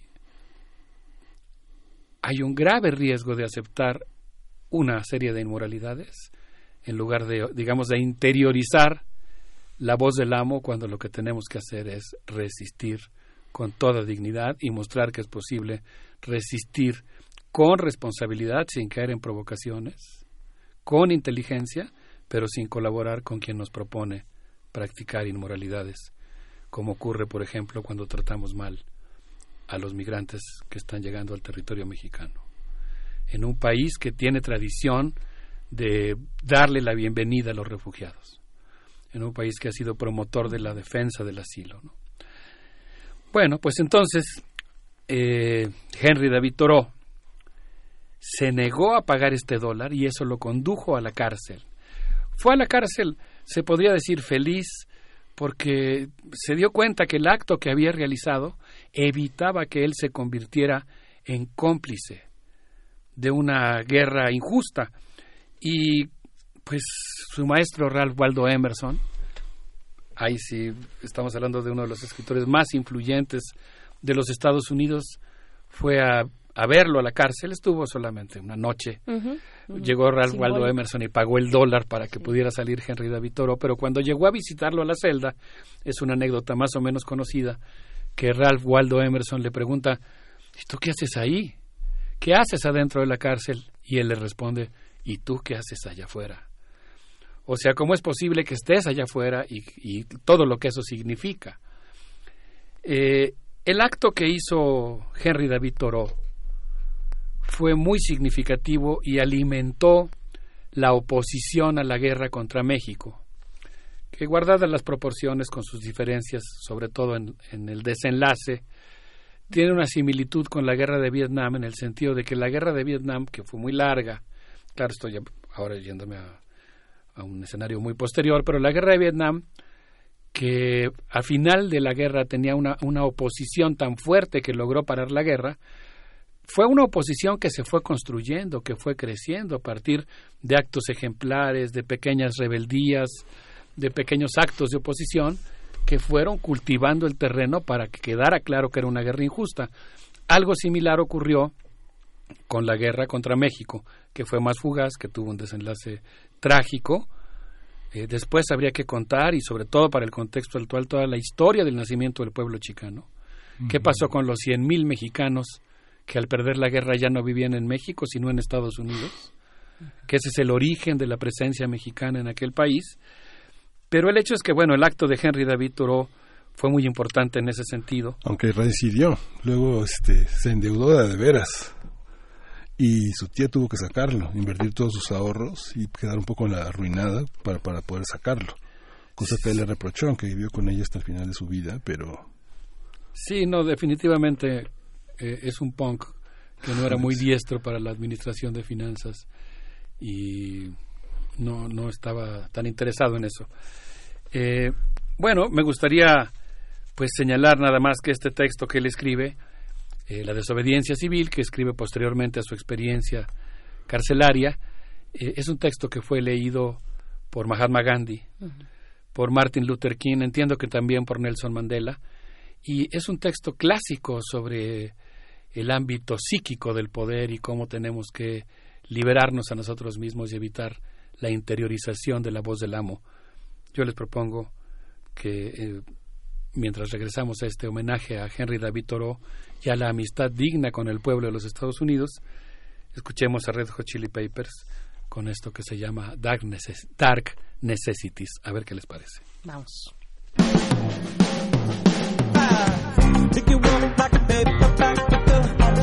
another a maniac. So I'm moving in and we unpack it the same as yesterday.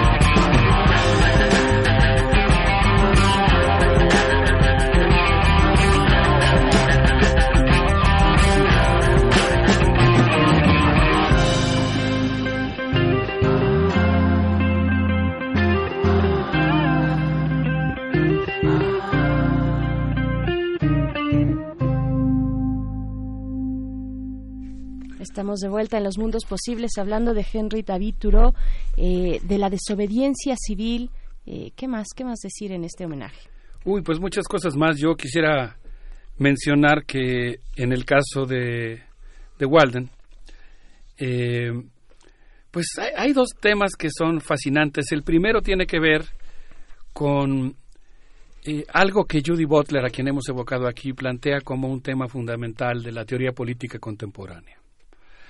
Normalmente nosotros concebimos el poder y la opresión como el acto de un agente exterior que presiona a otro para someterlo y obligarlo a tener ciertas conductas.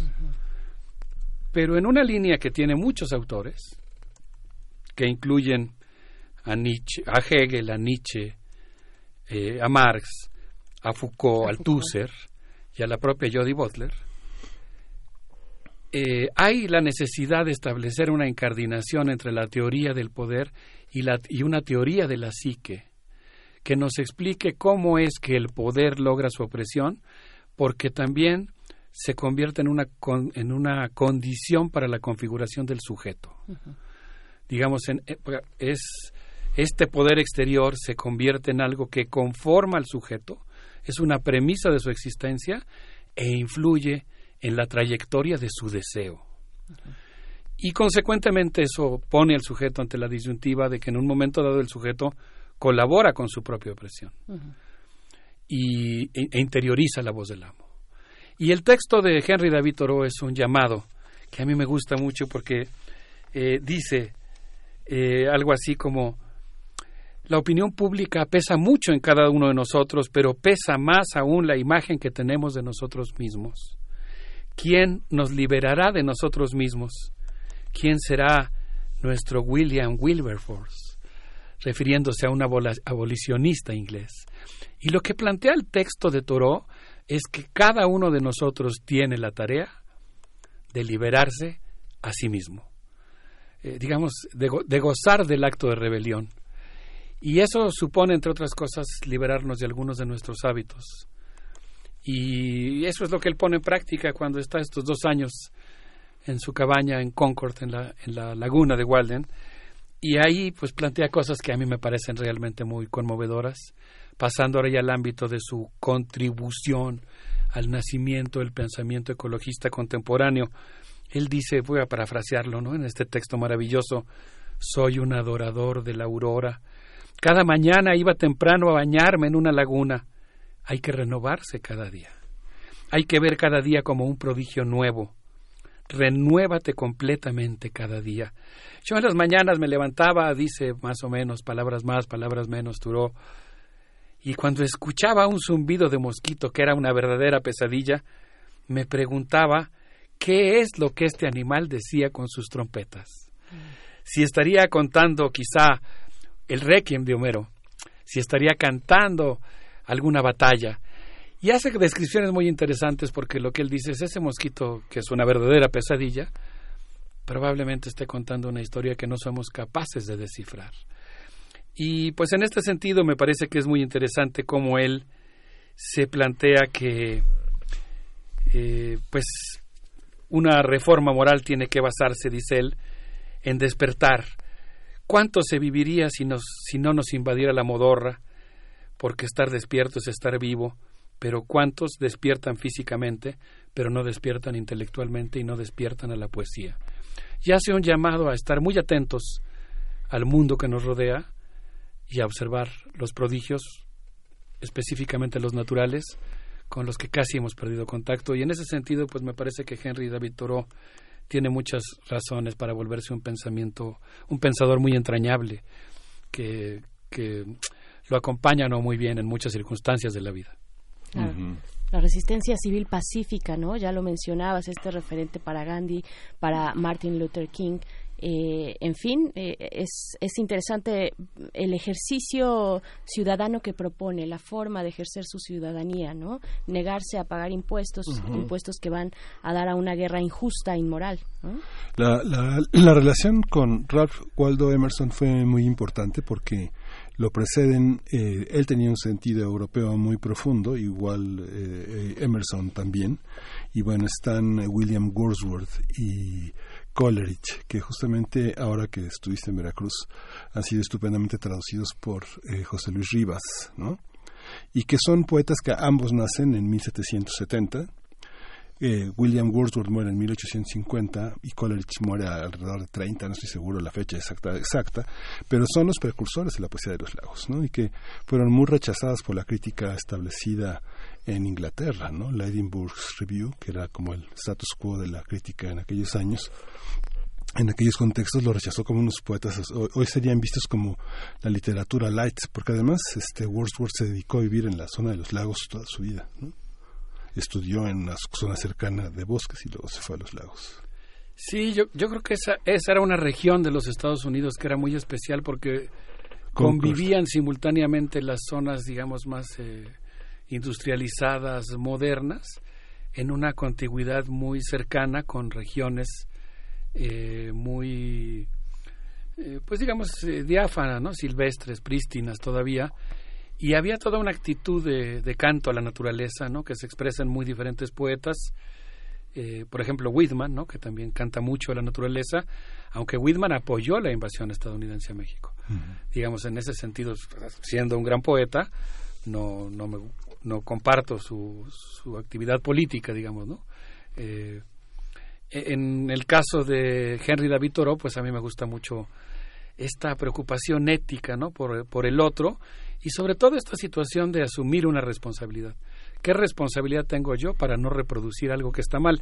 Él lo, lo, plantea muy bonito, ¿no? Porque dice algo así como, bueno, no todo depende de mí, ¿no? Mis fuerzas son muy escasas. Lo que yo puedo hacer es una, solamente una pequeña parte del mundo. Pero esa parte que a mí me toca, yo tengo la obligación de tratar de que sea buena. Es una mezcla entre un romántico y un budista, ¿no? Sí, sí, bueno.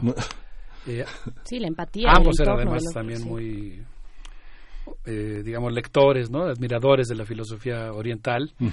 Y pues a mí me gusta mucho este compromiso moral, esta forma de rebeldía, este método de la resistencia pacífica. Yo creo que tenemos muchas cosas que aprender de él, pero particularmente de Walden me gusta también mucho su, su canto a la naturaleza, ¿no?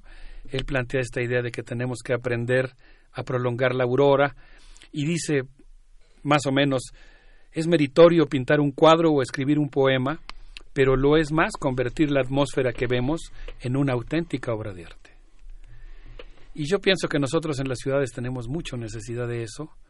Ese, ratito que mencionaba lo de la poesía de los lagos, pues también yo creo que, como consta en este programa y en este espacio, pues a mí me, me, me preocupa, me gusta mucho la idea de rescatar cómo las distintas culturas han visto la naturaleza, la han adorado, la han defendido, la han cuidado, y en algunos otros casos al revés, la han destruido. En el caso del pensamiento ecologista estadounidense, pues es contradictorio, ¿no? Cómo este país que desarrolla sus fuerzas productivas, que en buena medida han provocado algunos de los peores problemas ambientales de nuestro mundo, al mismo tiempo desarrolla casi simultáneamente un pensamiento ecologista que es muy valioso, muy importante y que tiene una larga historia y que en buena medida empieza aquí, ¿no? Y por eso pues me gusta mucho esta idea de que influir en la calidad del día es la más elevada de todas las artes y todo hombre tiene la tarea de hacer su vida digna hasta en los más mínimos detalles y me gusta mucho que eso tiene que ver también con nuestra capacidad de observar los prodigios del mundo que nos rodea. Claro, pues ahí hay mucha tarea. Hay mucha tarea para nosotros, para quienes nos escuchan también. Eh, ¿con, qué, ¿Con qué nos vamos a despedir? Ya estamos en los últimos segunditos de esta conversación. Bueno, pues yo creo que la relación entre México y Estados Unidos no puede entenderse únicamente como la relación entre dos estados. Creo que es más útil concebirla como una compleja relación entre las élites y los pueblos de los dos países. Y creo que las élites, en algún momento Henry David Thoreau dice, pues los ricos los ricos van a defender la sociedad que los hizo ricos. Eh, en buena medida le corresponde a quienes eh, son oprimidos construir ese nuevo mundo mejor. Y yo creo que en la relación bilateral entre México y Estados Unidos nosotros tenemos que impulsar una visión de los pueblos, una visión popular que construya una relación digna entre los pueblos y no que establezca complicidades con esta binacionalidad elitista. ¿no? Creo que requerimos más bien de una eh, de un respeto a nuestras mutuas soberanías y del impulso a una relación en la que se privilegien los intereses populares. Eh, podríamos decir en cierto sentido que hay norte en el sur y hay sur en el norte, pero a nosotros nos interesa estratégicamente la relación con ese sur de los Estados Unidos, ¿no? con, con quienes están luchando ahora contra el racismo y el ascenso del fascismo en Estados Unidos. Yo les propondría que nos despidamos escuchando Scary Pockets con este remix de I Feel So Good de John Brown. A ver qué les parece. Muchas gracias, doctor Alberto Betancourt. Hasta el próximo jueves vamos a escuchar.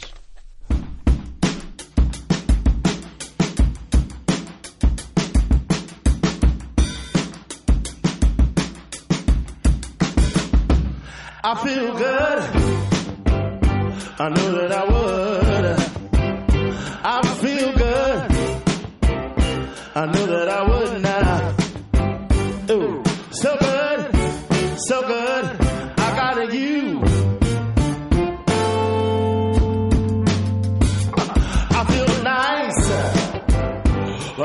Sugar spice. I feel nice like sugar and spice. So nice, so nice. I got a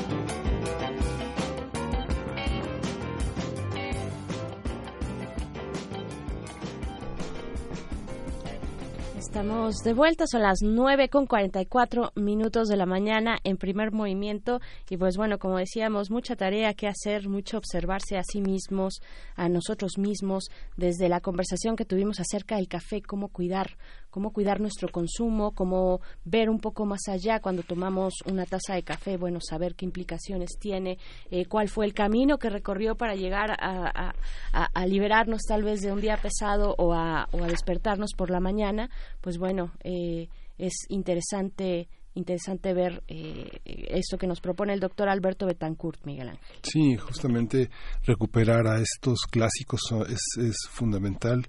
Eh, la constitución de los Estados Unidos y la relación con eh, David Thoreau es algo que es verdaderamente inspirador. Justamente la intervención en el siglo XIX, esa lectura que hace de para qué le debe de servir un gobierno a los ciudadanos, es algo como muy actual justamente la querella entre el mundo impositivo que eh, un presidente como el nuestro hoy llama contribución y no imposición eh, renueva nuevamente este renueva este debate del siglo XIX sobre para qué sirve un gobierno y cuáles son los eh, mundos de invisibilidad, las redes que teje el gobierno en beneficio de sus ciudadanos, ¿no? Cómo los convierte en ciudadanos a pesar de los ciudadanos mismos. ¿no? Ajá, sí, interesante. Pues bueno, vámonos con nuestra sección del jueves, eh, precisamente eh, Biosfera en Equilibrio con la doctora Clementina Equigua, que ya está en la línea. Vamos para allá. Primer movimiento. Hacemos comunidad. Biosfera en equilibrio.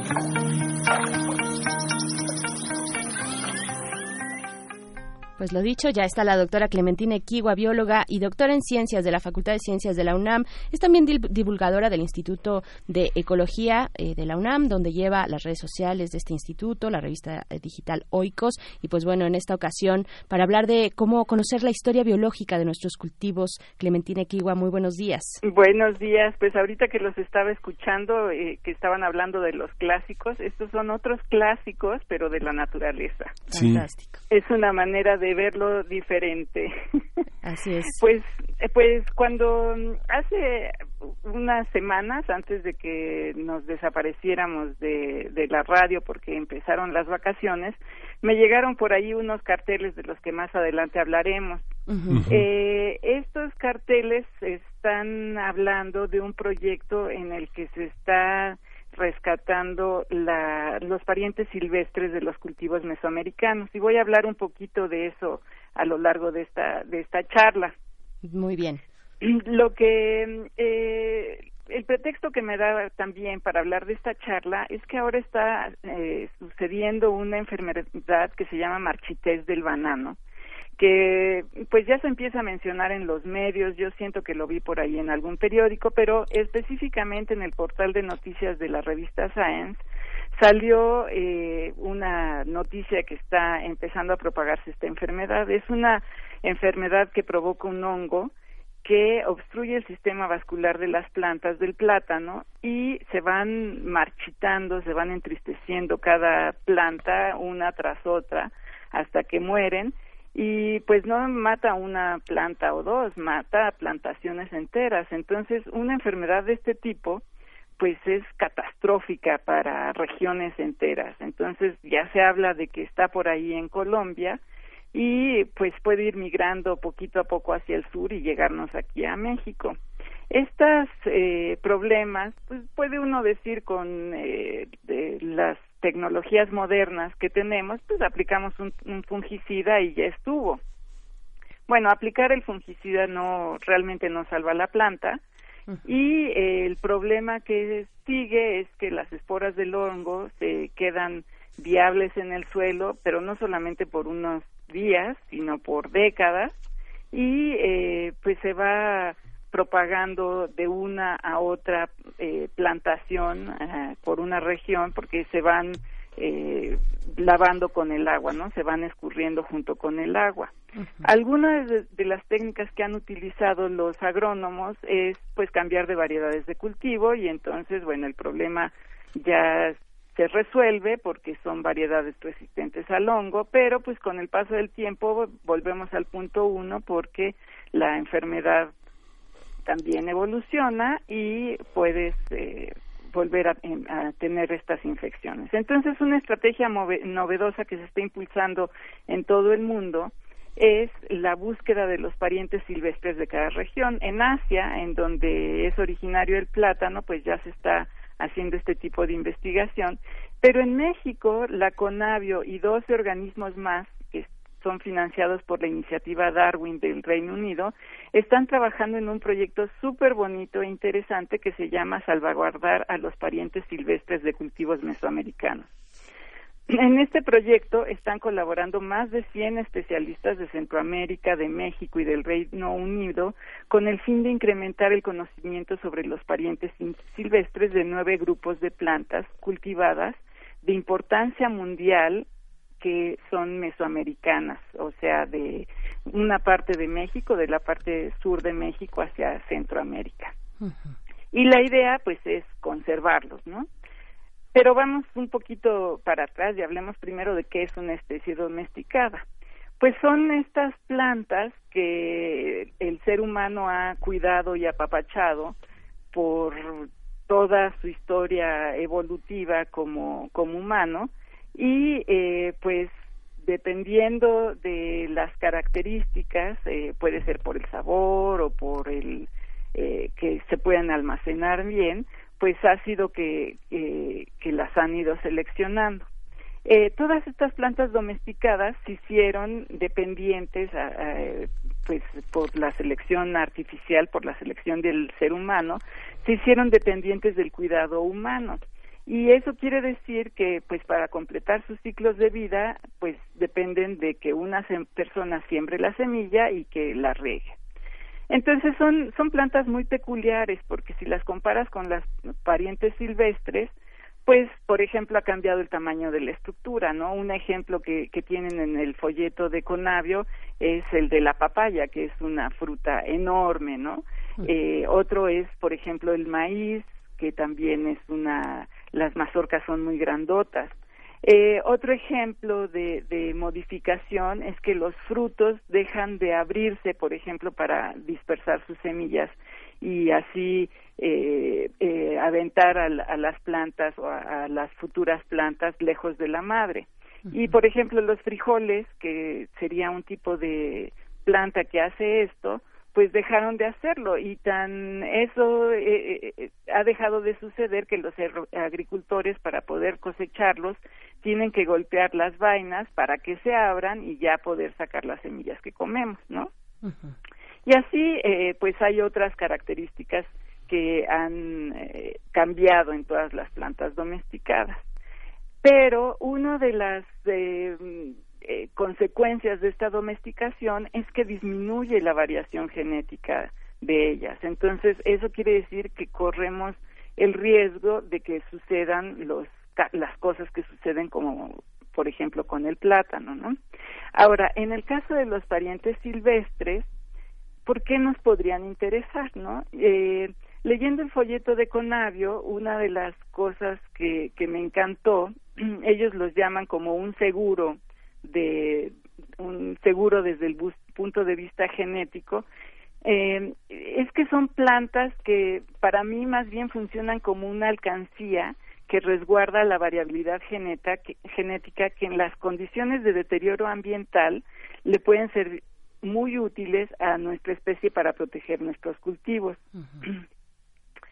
eh, y como digo, bueno, esto es porque las las especies cultivadas tienen poca variación genética. Entonces, en cultivos, por ejemplo, eh, y, que están rodeados con las especies silvestres, pues las especies que están a los alrededores de los cultivos siguen evolucionando porque pues están sujetas a las variaciones climáticas, las enfermedades y a los depredadores, por ejemplo, y siguen actuando con sus armas biológicas de, de, siempre. Las plantas domesticadas que tenemos en nuestro cultivo, pues las llenamos de fungicidas, de pesticidas o de cualquier otra cosa, de tal manera que siempre estamos tratando de evitar que, estén sujetas a esas presiones de selección, las llamamos los biólogos.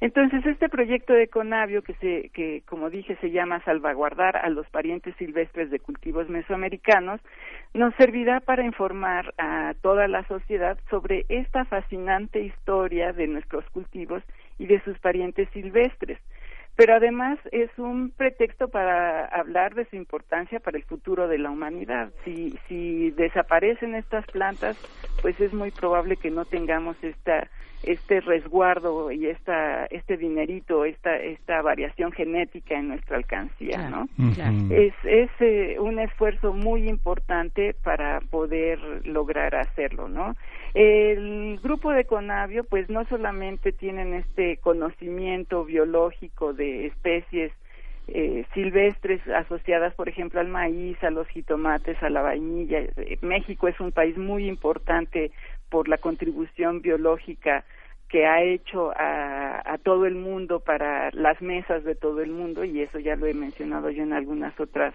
ocasiones, pero sí nos recomiendan, eh, además de, del valor científico de todo este trabajo, pues nos dan incluso algunas recomendaciones a, los ciudadanos comunes como para que nos acerquemos a probar, por ejemplo, las variedades de que, que llevan los pequeños agricultores en los mercados locales, a que problem- probemos estas cosas que llegan asociadas a, a- a estos cultivos.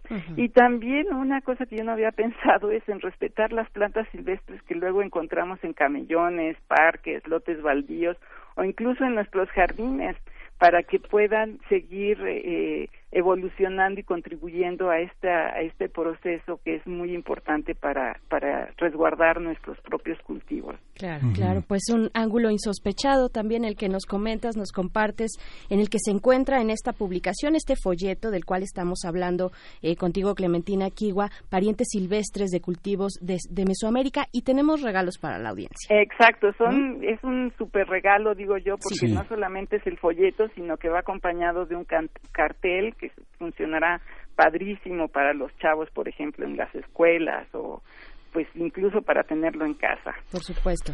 Les, eh, bueno, tenemos de estos regalos que componen el folleto, la publicación, pues, y un póster, además, porque, eh, digamos, la ilustración es muy interesante, es una ilustración botánica clásica, eh, muy bonita y, y viene acompañada precisamente de un póster eh, donde se ve con mayor detalle, pues, eh, estas plantas, estos cultivos, el aguacate, el frijol, el tomate de cáscara, los maíces, los algodones, en fin, calabazas, papa. Eh, tenemos siete que se van a ir a través de Twitter, arroba PMovimiento. Ahí tienen que buscar, en este momento se está publicando un tweet eh, por parte de nuestra cuenta y a partir de ese, en, en ese tweet tienen que responder con su nombre completo más biosfera, el hashtag biosfera en equilibrio y mencionar una de sus plantas favoritas.